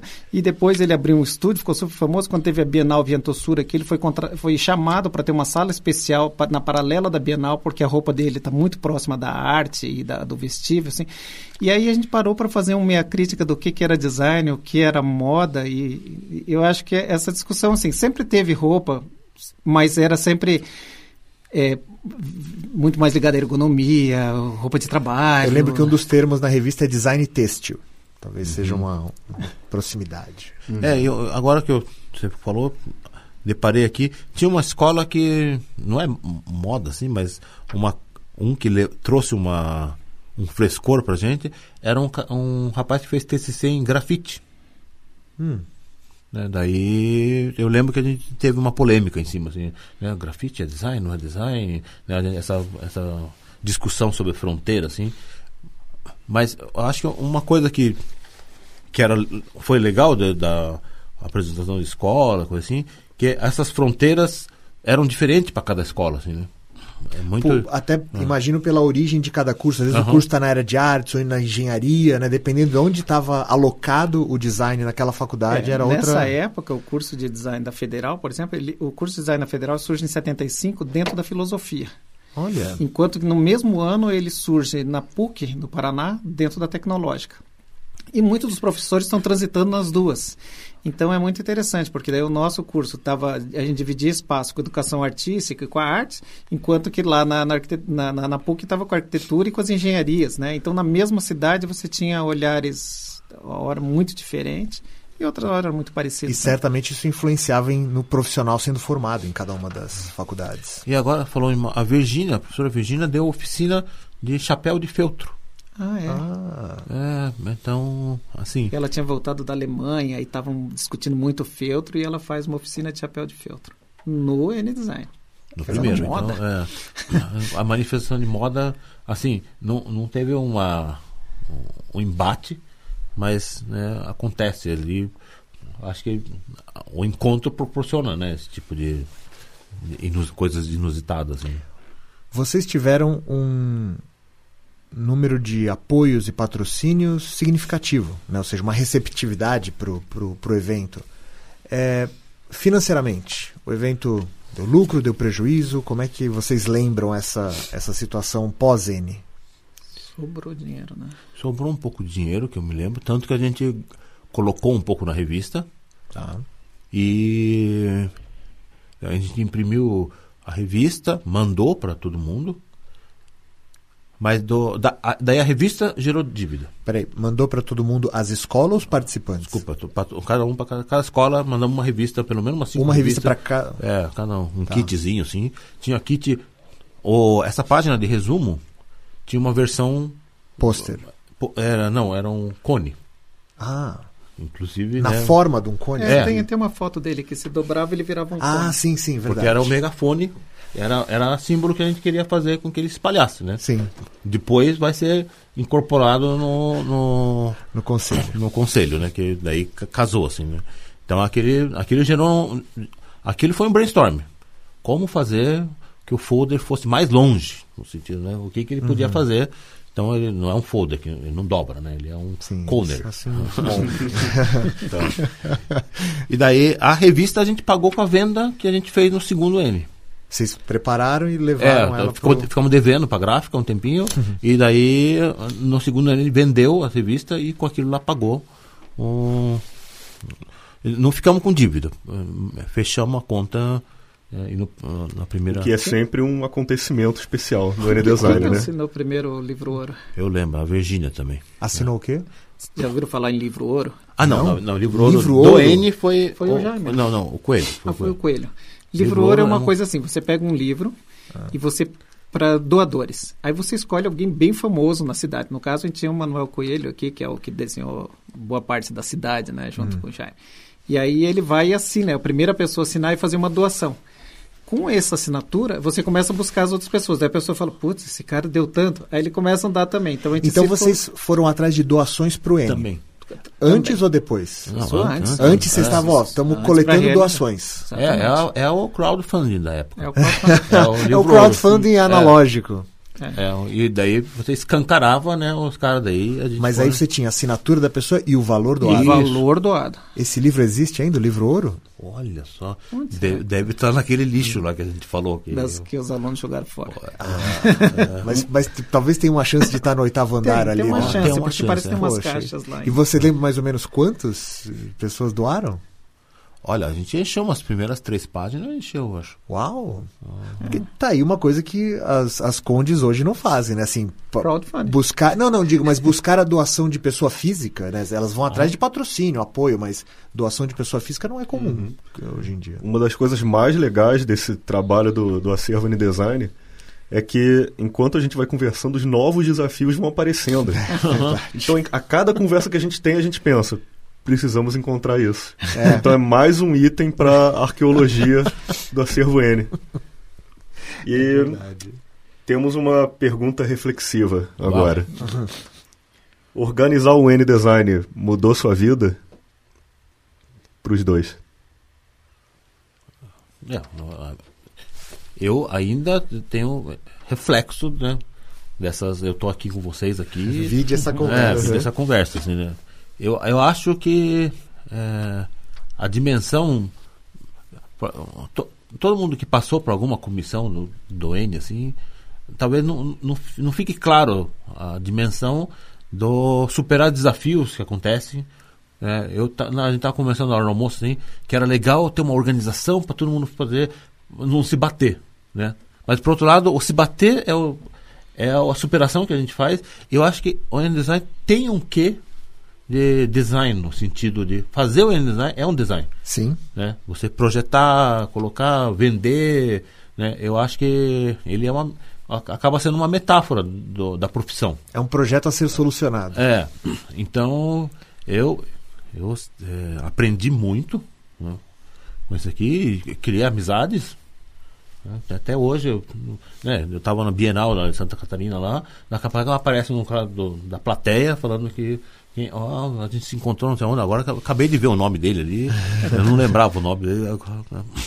Então, não, com certeza. né, Eu de vez em quando sou chamado, agora estou meio afastadinho assim, por causa do doutorado, mas sou chamado para ajudar, incentivar o, o as Conde, como foi no Paraíba, né? Então, não, para mim, né, tenho amizade né, até, até hoje das pessoas.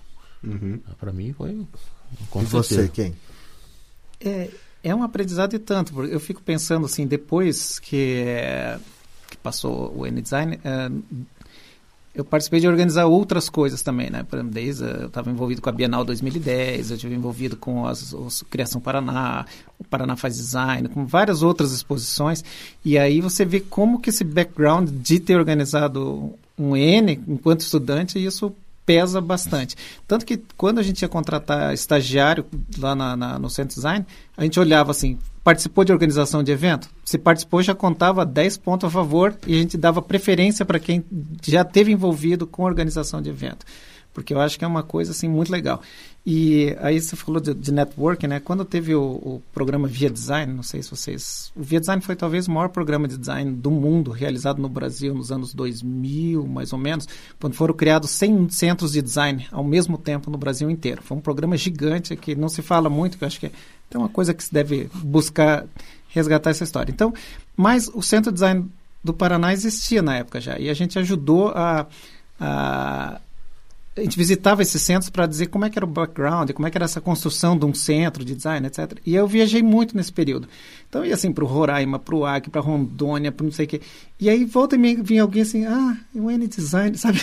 É uma coisa impressionante como marcou assim, você não, você não percebe, mas as pessoas conhecem você, vêm buscar, vêm perguntar e, e, e essa coisa da construção do network é muito bacana mesmo, né? Eu acho que é uma referência.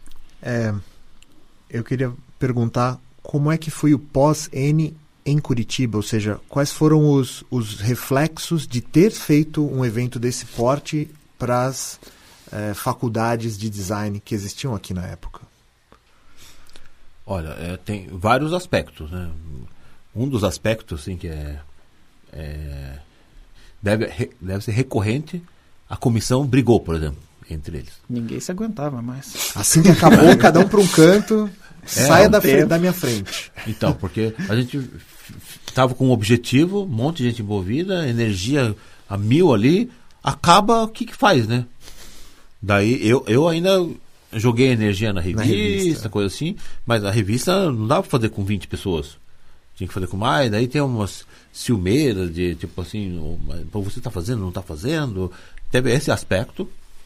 Eu acho que é natural. Eu me lembro de um, um do- dos N, eu acho que é do quarto N, que o pessoal não quer mais nem ouvir falar. Eu acho que não. não- um, Que a gente dois, vai ter três- dificuldade de. Dois, três que eu falei gente. assim, assim, tem uma trauma, mas brigaram mais feio que a gente. É. Mas por outro lado, é, a, a PUC instituiu logo em seguida assim uma semana acadêmica que é, é- faz parte do currículo assim que eles perceberam quão é legal quão instrutivo e produtivo é fazer então eles fazem é, como coisa curricular assim Sim. evento Que no caso é a charneira. Ainda não tinha É. esse nome. É, te- teve época que a, a coordenação abraçou e fazia meio o estudante obrigatório fazer. E teve umas épocas que os estudantes mesmo fizeram. Então tem, tem vários modelos que aconteceram nesse meio período assim. É, então, né, um- integração entre, entre as turmas da universidade aconteceu também bastante, no, que eu me lembro assim, do- dos contatos assim. Né? E eu acho que assim é, a gente influenciou. Uma das, um dos objetivos era influenciar o ensino. Sim. Influenciar no, no sentido de é, a- o conhecimento informal ter peso. né? As buscas de cada um, coisa assim. é- eu acho que essa parte assim ficou marcada para sempre. Assim, Como né? assim o conhecimento informal ter peso? Não, então, você na academia é avaliado, claro que vai coincidir com a LDB, né? Lei de Diretriz de Base lá, que vai, vai relativizar a quantidade de currículo mínimo com currículos que cada um escolhe. Tá. Tem a ver. A gente, acabou que estávamos em sintonia com esse tipo de coisa. Assim. E, por exemplo, na, na, no N acontece de um aluno dar oficina para o outro. Um professor, coisa assim. Isso daí nos outros N, agora a gente se candidata para ser, né? As pessoas se As candidatam. pessoas né? mandam proposta de- É. no edital. Então, é, então é, essa, um- uma, uma pessoa ensinar o outro, essa coisa que acontece fora da sala de aula, tem, tem muito valor. E eu acho que isso é uma das coisas que a gente conseguiu. Era um dos objetivos, é, escancarar isso e, e incentivar e mostrar que dá resultado, né? Então, no N, apesar de ter alguns professores que ajudaram, coisa assim, mas não foi assim, vamos na sala de aula, vamos discutir sobre como que vamos divulgar o N. Era tudo extra sala que acontecia, né? Então essa o peso dessa sala e os centros acadêmicos, vários se organizaram aqui também, né? Para ter o seu é, representante. é. Então aqui em Curitiba tem o Purungo, que é um bem conhecido, tem o Charneira. Charneira. O Algures. Algures, tem Que era Singura Tecplus, Singura. e tem o- os Para o encontros. interior também já teve outro design XZ, que já não Aham. tem mais. Work Design. Então essa essa virou uma, uma, uma coisa normal, né? Sim, as semanas acadêmicas. E É. eu acho que o, o Paraná é o estado mais forte em semanas Agora você acadêmicas. falou uma coisa que é muito engraçada, né? Que a gente fez aqui o primeiro, aí o pessoal fala, ah, mas é fácil, né? O prefeito sabe que é design, o prefeito apoia. Vocês tiveram a Bienal, aí duas Bienais, na verdade foram três, a terceira que não acontece, né? Mas você viu praticamente três Bienais, é, os Endes, né? Não é muito fácil fazer em Curitiba. Que- e é engraçado que criou uma, uma aura, assim, que parece que, que é fácil, né? E na verdade é igual em todos os Como lugares. se já tivesse tudo pronto, né? É, E, e- e um pouco que o Nau falou, assim, é verdade, a gente faz algumas coisas, por exemplo, ah, vai organizar, por exemplo, a Bienal 2010, assim, dessa nova, que são as, as três fases de Bienal, né? Talvez uma das melhores que tenha acontecido no Brasil dessa terceira fase foi a 2010 aqui. E aí o pessoal falou, não, mas também, aí em Curitiba é fácil, né? E aí não vê o trabalho que dá. E, e- e parece, a gente sempre tem a sensação que assim, faz o evento, acabou, acabou. Aí daqui a pouco a gente vai lá, faz um, a semana D, acabou, acabou. Aí vai, Curitiba se candidata a ser a o World Design Capital, começou, acabou. Sempre dá a impressão que a gente, que não tem continuidade. Mas quando a gente se afasta um pouco mais, começa a ver que tem uma continuidade sim. Sim. Que aí você tem a Bienal, você tem o Zen Design, você tem a- o Centro de Design. E aí, e tudo isso está, apesar da sensação de que eles são ações estanques, elas vão se reproduzindo e vão caminhando para outros lados e acaba gerando né, um, um certo movimento do design dentro da cidade. N-Design, primeira edição realizada, Filho no Mundo. Segunda edição em Santa Maria. Como é que foi a, a percepção de vocês de ver o evento que vocês organizaram em outras mãos e qual foi a leitura que vocês fazem lá de Santa Maria? Eu não fui no segundo. Ok, Ah. então, na UTAC.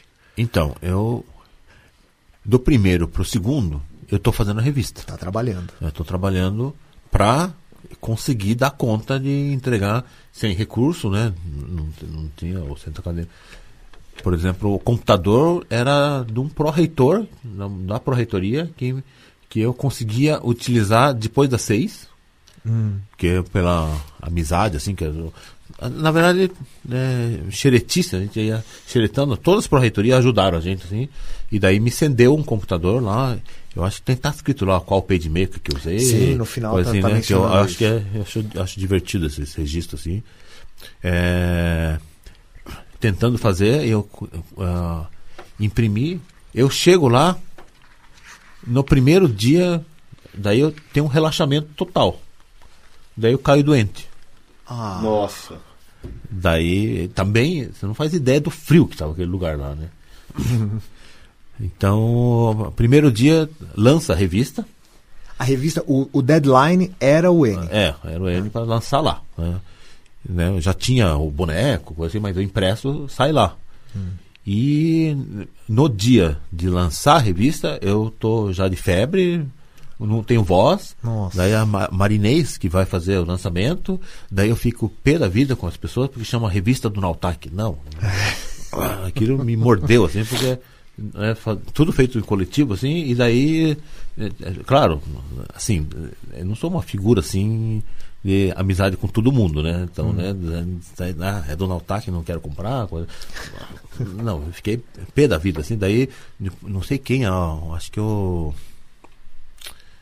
Guilherme, o Guilherme, que é um, um dos profissionais, depois vai querer corrigir, daí fica, a emenda fica pior. Eita. Mas eu fiquei, eu fiquei de cama. Os primeiros três dias eu fiquei de cama Caramba. lá. é. Então, então eu, mas eu me lembro que eu, eu, eu queria ajudar, já sabe? Não, alojamento tá com problema, não sei o que. Né? Ah, que legal. É, é. E, assim, é, no, no oitavo também aconteceu uma coisa assim. na- Não, professor, deixa você, já era professor na época, no oitavo, assim. Não, professor, essa é a nossa coisa, não, não se meta, assim. Né? Negando. É. né? Como, como acontece hoje, né? É, é, em cada N, vários, alguns membros da comissão anterior trabalham como monitores, né? Se volu- voluntariam para ajudar. Então, a, a minha experiência, segundo ele, é estar de, no hospital da, da, da, da universidade lá, passando com febre. né? Mas do pouco que você viu, qual é as tuas lembranças do, do encontro? Lá na UFSM. Frio, Frio, não, carne. ele- não, eles super. Eles, eles eram eh, gaúchos, assim, no sentido no, eh, pitoresco da palavra, assim, né? Machos, assim, faziam as coisas assim, fizeram com super garra, assim, né? Eu acho que, como quem falou, né? O segundo N era tão importante quanto o primeiro e eles levaram o bastão super bem, assim, né? Claro que aconteceram umas falhas, assim, né? a gente estava num alojamento super longe, coisa assim, mas eu lembro de tentando me sarar da gripe só. Depois foi em Beleza. 2014, né, que vai ser lá de novo. né? Santa Maria Volta 2014, que vocês foram pra mesa. E é impressionante a organização deles. É, eles são super organizados, né? Essa coisa de gaúcho é 2004. É 2004, 2004, o 14 N. E tanto que o, o que a gente. é- Esse já é um N que a gente participou, Uhum. e, e eu considero um dos melhores que eu participei. É, a, a percepção que eu tive é de que quando o N acontece numa cidade que não é capital, interior, sem praia. sem praia, sem turismo, assim, com turismo reduzido, então as pessoas ficam mais focadas no evento. Não tem essa concorrência que você tem, por exemplo, no Nordeste, que é mais desafiadora em alguns casos. O segundo ele, assim, eu acho que eu, no, no 14 ele, eles querem fazer, se superar, assim. Eles, eles ficaram com um, um pouquinho. É um, um, o segundo ele fica um pouco apagado, né? Por causa do primeiro, assim. E no, no 14 eles deram mais gás ainda Sim. para ser um N de peso, assim. no- Não, apesar de para a história do N é super importante, mas eu senti que no 14 eles fizeram mais mais garra ainda. mais empenho. Mas eu É. acho engraçado porque daí os participantes de- do, do, do, do segundo N agora são professores. Exato, e é aí que eu ia tem, falar. uma- tem uma outra pegada que é totalmente diferente, né? A participação da reitoria lá é impressionante na Ou seja, estrutura. um envolvimento maior da, da coordenação e também eles compartilhando a experiência É, deles. eu me né? lembro Ou quando eu seja, fui fazer uma palestra daí no, em São Luís, no N lá, e aí tudo desorganizado, não sei o que, aquele caos. Eu me lembro que eu cheguei no aeroporto, não sabia para onde ir, e tinha uma pessoa com um, um pedaço de papel, assim, quando eu cheguei bem perto estava escrito N, com uma caneta esferográfica. aí eu falei, Aí eu cheguei lá e os caras, é, porque os professores não estão ajudando, porque não sei o que. Daí Eu fiquei, pô, não é para ajudar mesmo, é evento acadêmico. E, mas aí já eu achei bem, bem engraçado isso, assim, mas muda de lugar para lugar, né? E essa institucionalização do N que é um tem um lado bom e tem um, né? é, a faca de dois legumes, que pode ser é muito verdade. ruim também. No caso, você falou São Luís 96 ou Não, 2005? É, não, 90, é, não, depois, depois, 2000 e... O 2005, 2005. que foi logo depois de Santa Maria. É. Muito bem. É, temos mais perguntas? Temos. Por favor. Não, eu ia falar que temos um podcast. Ah, sim. temos até se bobear mais de um podcast, né? Que foi muito, muito rico, né? A quantidade de, de informação relacionada ao, ao primeiro N-Design. Ahn, considerações finais? Alguma outra observação sobre o N? Então, uma, uma coisa que eu acho, é, espelhando um pouquinho no que eu penso, assim, que o, o N-Design, ele, ele mostra que você pode fazer as coisas. Sim. né? Eu acho que é uma, né, uma escola que, que não é conhecida hoje no cenário nacional de design. Se candidate, faça. Eu acho que é um- uma coisa que tem que bater no peito e mandar bem, fazer. Porque as pessoas vão apoiar também, né? Vai ter esse apoio um pouquinho mais fácil do que na nossa época, assim. Mas é uma prova, assim, que estudante... E uma coisa que a gente percebe, assim, que é, na época do estudante você consegue fazer coisas extraordinárias, tem um poder para fazer as coisas, né? É, deslocar mil pessoas para Curitiba, que é mil e pouco esse ano aqui, né? Isso é um, é um, é um feito, assim, né? Que, eu, que quem está fazendo na época, na hora, não, talvez não Não consiga se dá perceber, conta da não se dá força. conta do poder que o estudante tem. E eu acho que a gente é, esse modelo de, de fazer o encontro, de, né, a gente podia fazer por Skype, né? É, o encontro virtual. Sim. Não, mas a gente se encontrar ali, trocar o calor e conversar e né, colocar em desafio, assumir contas para pagar, né, né, convidar a pessoa para pagar um avião para vir ir atrás do patrocinador. Eu acho que isso é um aprendizado assim que né, tem que continuar no, no sentido de as pessoas peitarem e fazer e essa briga que tem entre eu quero fazer eu quero fazer as sedes que se brigam Sim. isso é uma coisa assim que é um, um- é, é- é assim é, é emocionante ver que né, isso continua assim né que as pessoas né é, o, mérito desse N tem a herança dos outros N's, mas é do, do que quem fez, né? Né? É, Convencer os outros que vai querer fazer, toda essa briga, assim, eu acho que, né? Que vale a pena vir, Vale né? a pena fazer isso aí, né? E vale a pena para as pessoas que participam também, para tudo, toda a ecologia do, do- da escola, a, a escola fica mais motivada. Você está chateado com o teu professor que não, não te empolga, daí você, você vai lá e vê que um outro, numa outra escola tem um professor que é mais empolgante, ou vice-versa. Essa troca que a gente consegue fazer no, no, no universo, assim, eu acho que contribui para o design. Eu acho que nós estamos, nós todos que estamos participando, assim, estamos exercendo um papel na história, assim, eu acho que vale a pena insistir aí, né? Então por isso que eu agradeço eu poder falar, porque eu sou um dinossauro já, né? Do, do N já, né? Tem, tem gente que nem, nem sabe que é. Os primeiros não, homens, nasceu, né? Não, eu tenho alunos que nasceram depois que eu fiz o N, né? Sim, Mas- esse N, a gente já começou a gerar algumas estatísticas, Ah.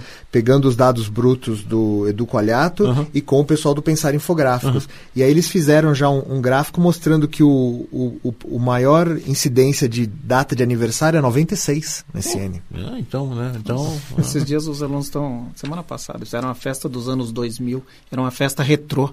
Aí falamos assim: como retrô? É, é que naquele tempo o pessoal usava calça jeans e camisa jeans. Daí eu fiquei, nossa, que estranho. Mas acho que uma, uma consideração que eu acho que, que eu- que seria interessante pensar é que é.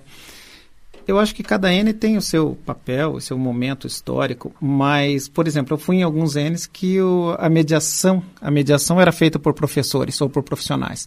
E aí, assim, é uma coisa que a, a experiência do N não é você organizar só o N design, senão você é melhor fazer um curso de organização de eventos. É mais do que isso, é pensar ideologicamente, né? O que que você quer, aonde você quer chegar, e isso de alguma maneira só os estudantes conseguem fazer, né? Porque se você deixar na mão de professor profissional, vai institucionalizar a coisa e a coisa não anda mais para frente. E eu estava olhando agora, é bom ficar relembrando assim, a parte da, dos agradecimentos. Eu vi que está um Marcos Virtuoso aqui. Não, é um colega meu, que ele era meu amigo e acabou vindo ajudar a carregar coisa, porque a gente virava à noite fazendo as coisas. E nem tinha visto agora que eu vi que o nome dele está aqui. E hoje ele tem uma empresa enorme e ele contrata uns, pelo menos uns 5, 6 designers na empresa dele, uma empresa de uns 700 funcionários, enorme. E, nossa, nem me lembrava. Então, assim, tinha pessoas que não eram do, do, do curso de design, mas que faziam parte dessa, vinham ajudar e, e essa é uma coisa bem bacana, né? De sair da, da, da casinha, de ficar só entre os designers. Então, agora, eu lembrei um- uma das coisas que a gente discutiu no começo, quando a gente falou desse podcast, que, que eu deixei escapar aqui. Ah, sim. Nós temos que pensar com pessoas que estão pré- próximo a N, universidade, coisa assim, o que que o- as pessoas que se formaram não, não conseguem se reunir e juntar força, agora está tendo coisa de regulamentação, né? Qual, qual o hiato que está acontecendo, assim, que a gente dá, é, parece que despolitiza depois do N, assim, e talvez seja uma falta de a gente provocar. Sim. Então, queria terminar com uma provocação, como a gente começou o N. Porque lá É. atrás havia essa despolitização e ela persiste. Aham, mas é, como o N, para nós, era uma coisa de provocação também, né? Provocar, né? A gente, vamos provocar os, os, os que saíram do N, saíram da universidade, que estão atuando e para Claro, tem que cuidar da sua vida, da tua, profissional, tua profissão, ganhar o pão, ganhar os prêmios, coisa assim, mas a profissão ainda precisa de mais, né? É, tem, tem frente de trabalho na profissão que a gente podia, né, é, é, é, ban- levantar bandeira e bater. ah, Eu tenho algumas teorias com relação a isso. É, primeiro que o estudante ele tem muita energia. Isso certamente ajuda. Ele tem bastante tempo.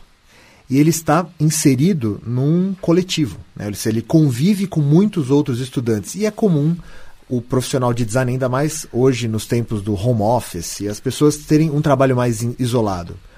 A gente chegou a conversar sobre isso em uma das, das rodas de discussão no N, e o que eu comentei com eles era de que era preciso suprir esse ato de alguma forma e que os estudantes eles deveriam, na minha opinião, ocupar os espaços das associações de design. Né? Eles não têm essa cultura e aí quando eles viram profissional falta esse estímulo para que ele, porque as associações estão lá e é o espaço, digamos assim, legítimo para que você crie coisas coletivas da sua profissão. É, mas é interessante, por exemplo, tem profissional que prefere participar de N-Design do que participar de eventos profissionais. É, porque- Mil vezes. né, e por que, que será que daí os eventos profissionais eles estão tão né, desgastados, né? Talvez falte esse frescor, falte uma coisa diferente, mas... O N tem um frescor. É. Mas É, e por o- que, que esses egressos não vão pôr esse frescor daí no outro campo, seja nas associações de escolas, nas associações profissionais, etc., né? Que a gente sente essa falta. mas temos que criar alguma coisa que seja substituto ao modelo de associação, como a Também. gente conhece, assim, que você mesmo falou que não se empolga, porque eu acho que está faltando um design. Sim. de pensar coletivo na, na profissão que a gente consiga é, mais gente embarcar e embarcar nesse, nessa, nessa luta da profissão para reconhecimento não só de, de lei, assim, né? mas ganhar mais espaço, ser mais relevante na sociedade, assim, que eu acho que a gente tem potencial para isso, mas a gente não está exercendo todo o potencial. Né? Se, eu, se eu ficar fazendo o meu trabalho como profissional, eu consigo atingir uma coisa, mas se a gente fizer junto, com certeza a gente consegue. Parece chavão, mas no fundo é, serve, né? A gente tem que unir de alguma forma. A associação, eu, eu já estive parte da associação e até empolgou, fez coisa assim, mas ainda faltou, um, parece que está faltando um clique, assim. Ah, e esse clipe vai acontecer agora, nos próximos, nos próximos anos, com as pessoas que estão aqui não vai ser a próxima geração, vai ser de novo né, onde, nós, onde nós estamos, nesse locus, nesse momento que vai acontecer. Em breve seremos milhões. Quem, Nautaki, muitíssimo obrigado. Simone, queria te agradecer pela participação. Sei que você estava com horário curto, mas sua presença foi essencial para a gente conversar aqui. Te agradeço bastante. Obrigado demais. Então, eh, agradeço, agradeço o convite para estar aqui, para eh, relembrar coisas, conversar com vocês e, nossa, desejo que esse projeto de arquivo seja maravilhoso e que fomente ainda mais, né, essa, essa história. Valeu. Tá bom, ótimo. bom trabalho para vocês. Obrigado, Obrigado. Simone. Vou falar uma coisa que, que talvez eu fale. Eu vou me controlar para não falar isso em todos os episódios. é porque o N-Design, ele, ele atingiu a gente de uma forma, eu e eu sei que o Henrique também, e eu sei que eu não seria o, o mesmo profissional que eu sou hoje se não fosse o N-Design. Então, é além da participação do podcast, agradeço demais aos dois pela criação de tudo isso que nos trouxe até aqui agora. E é isso. E agora, Valeu demais. até o próximo podcast do Acervo N Design. Valeu. Abraço.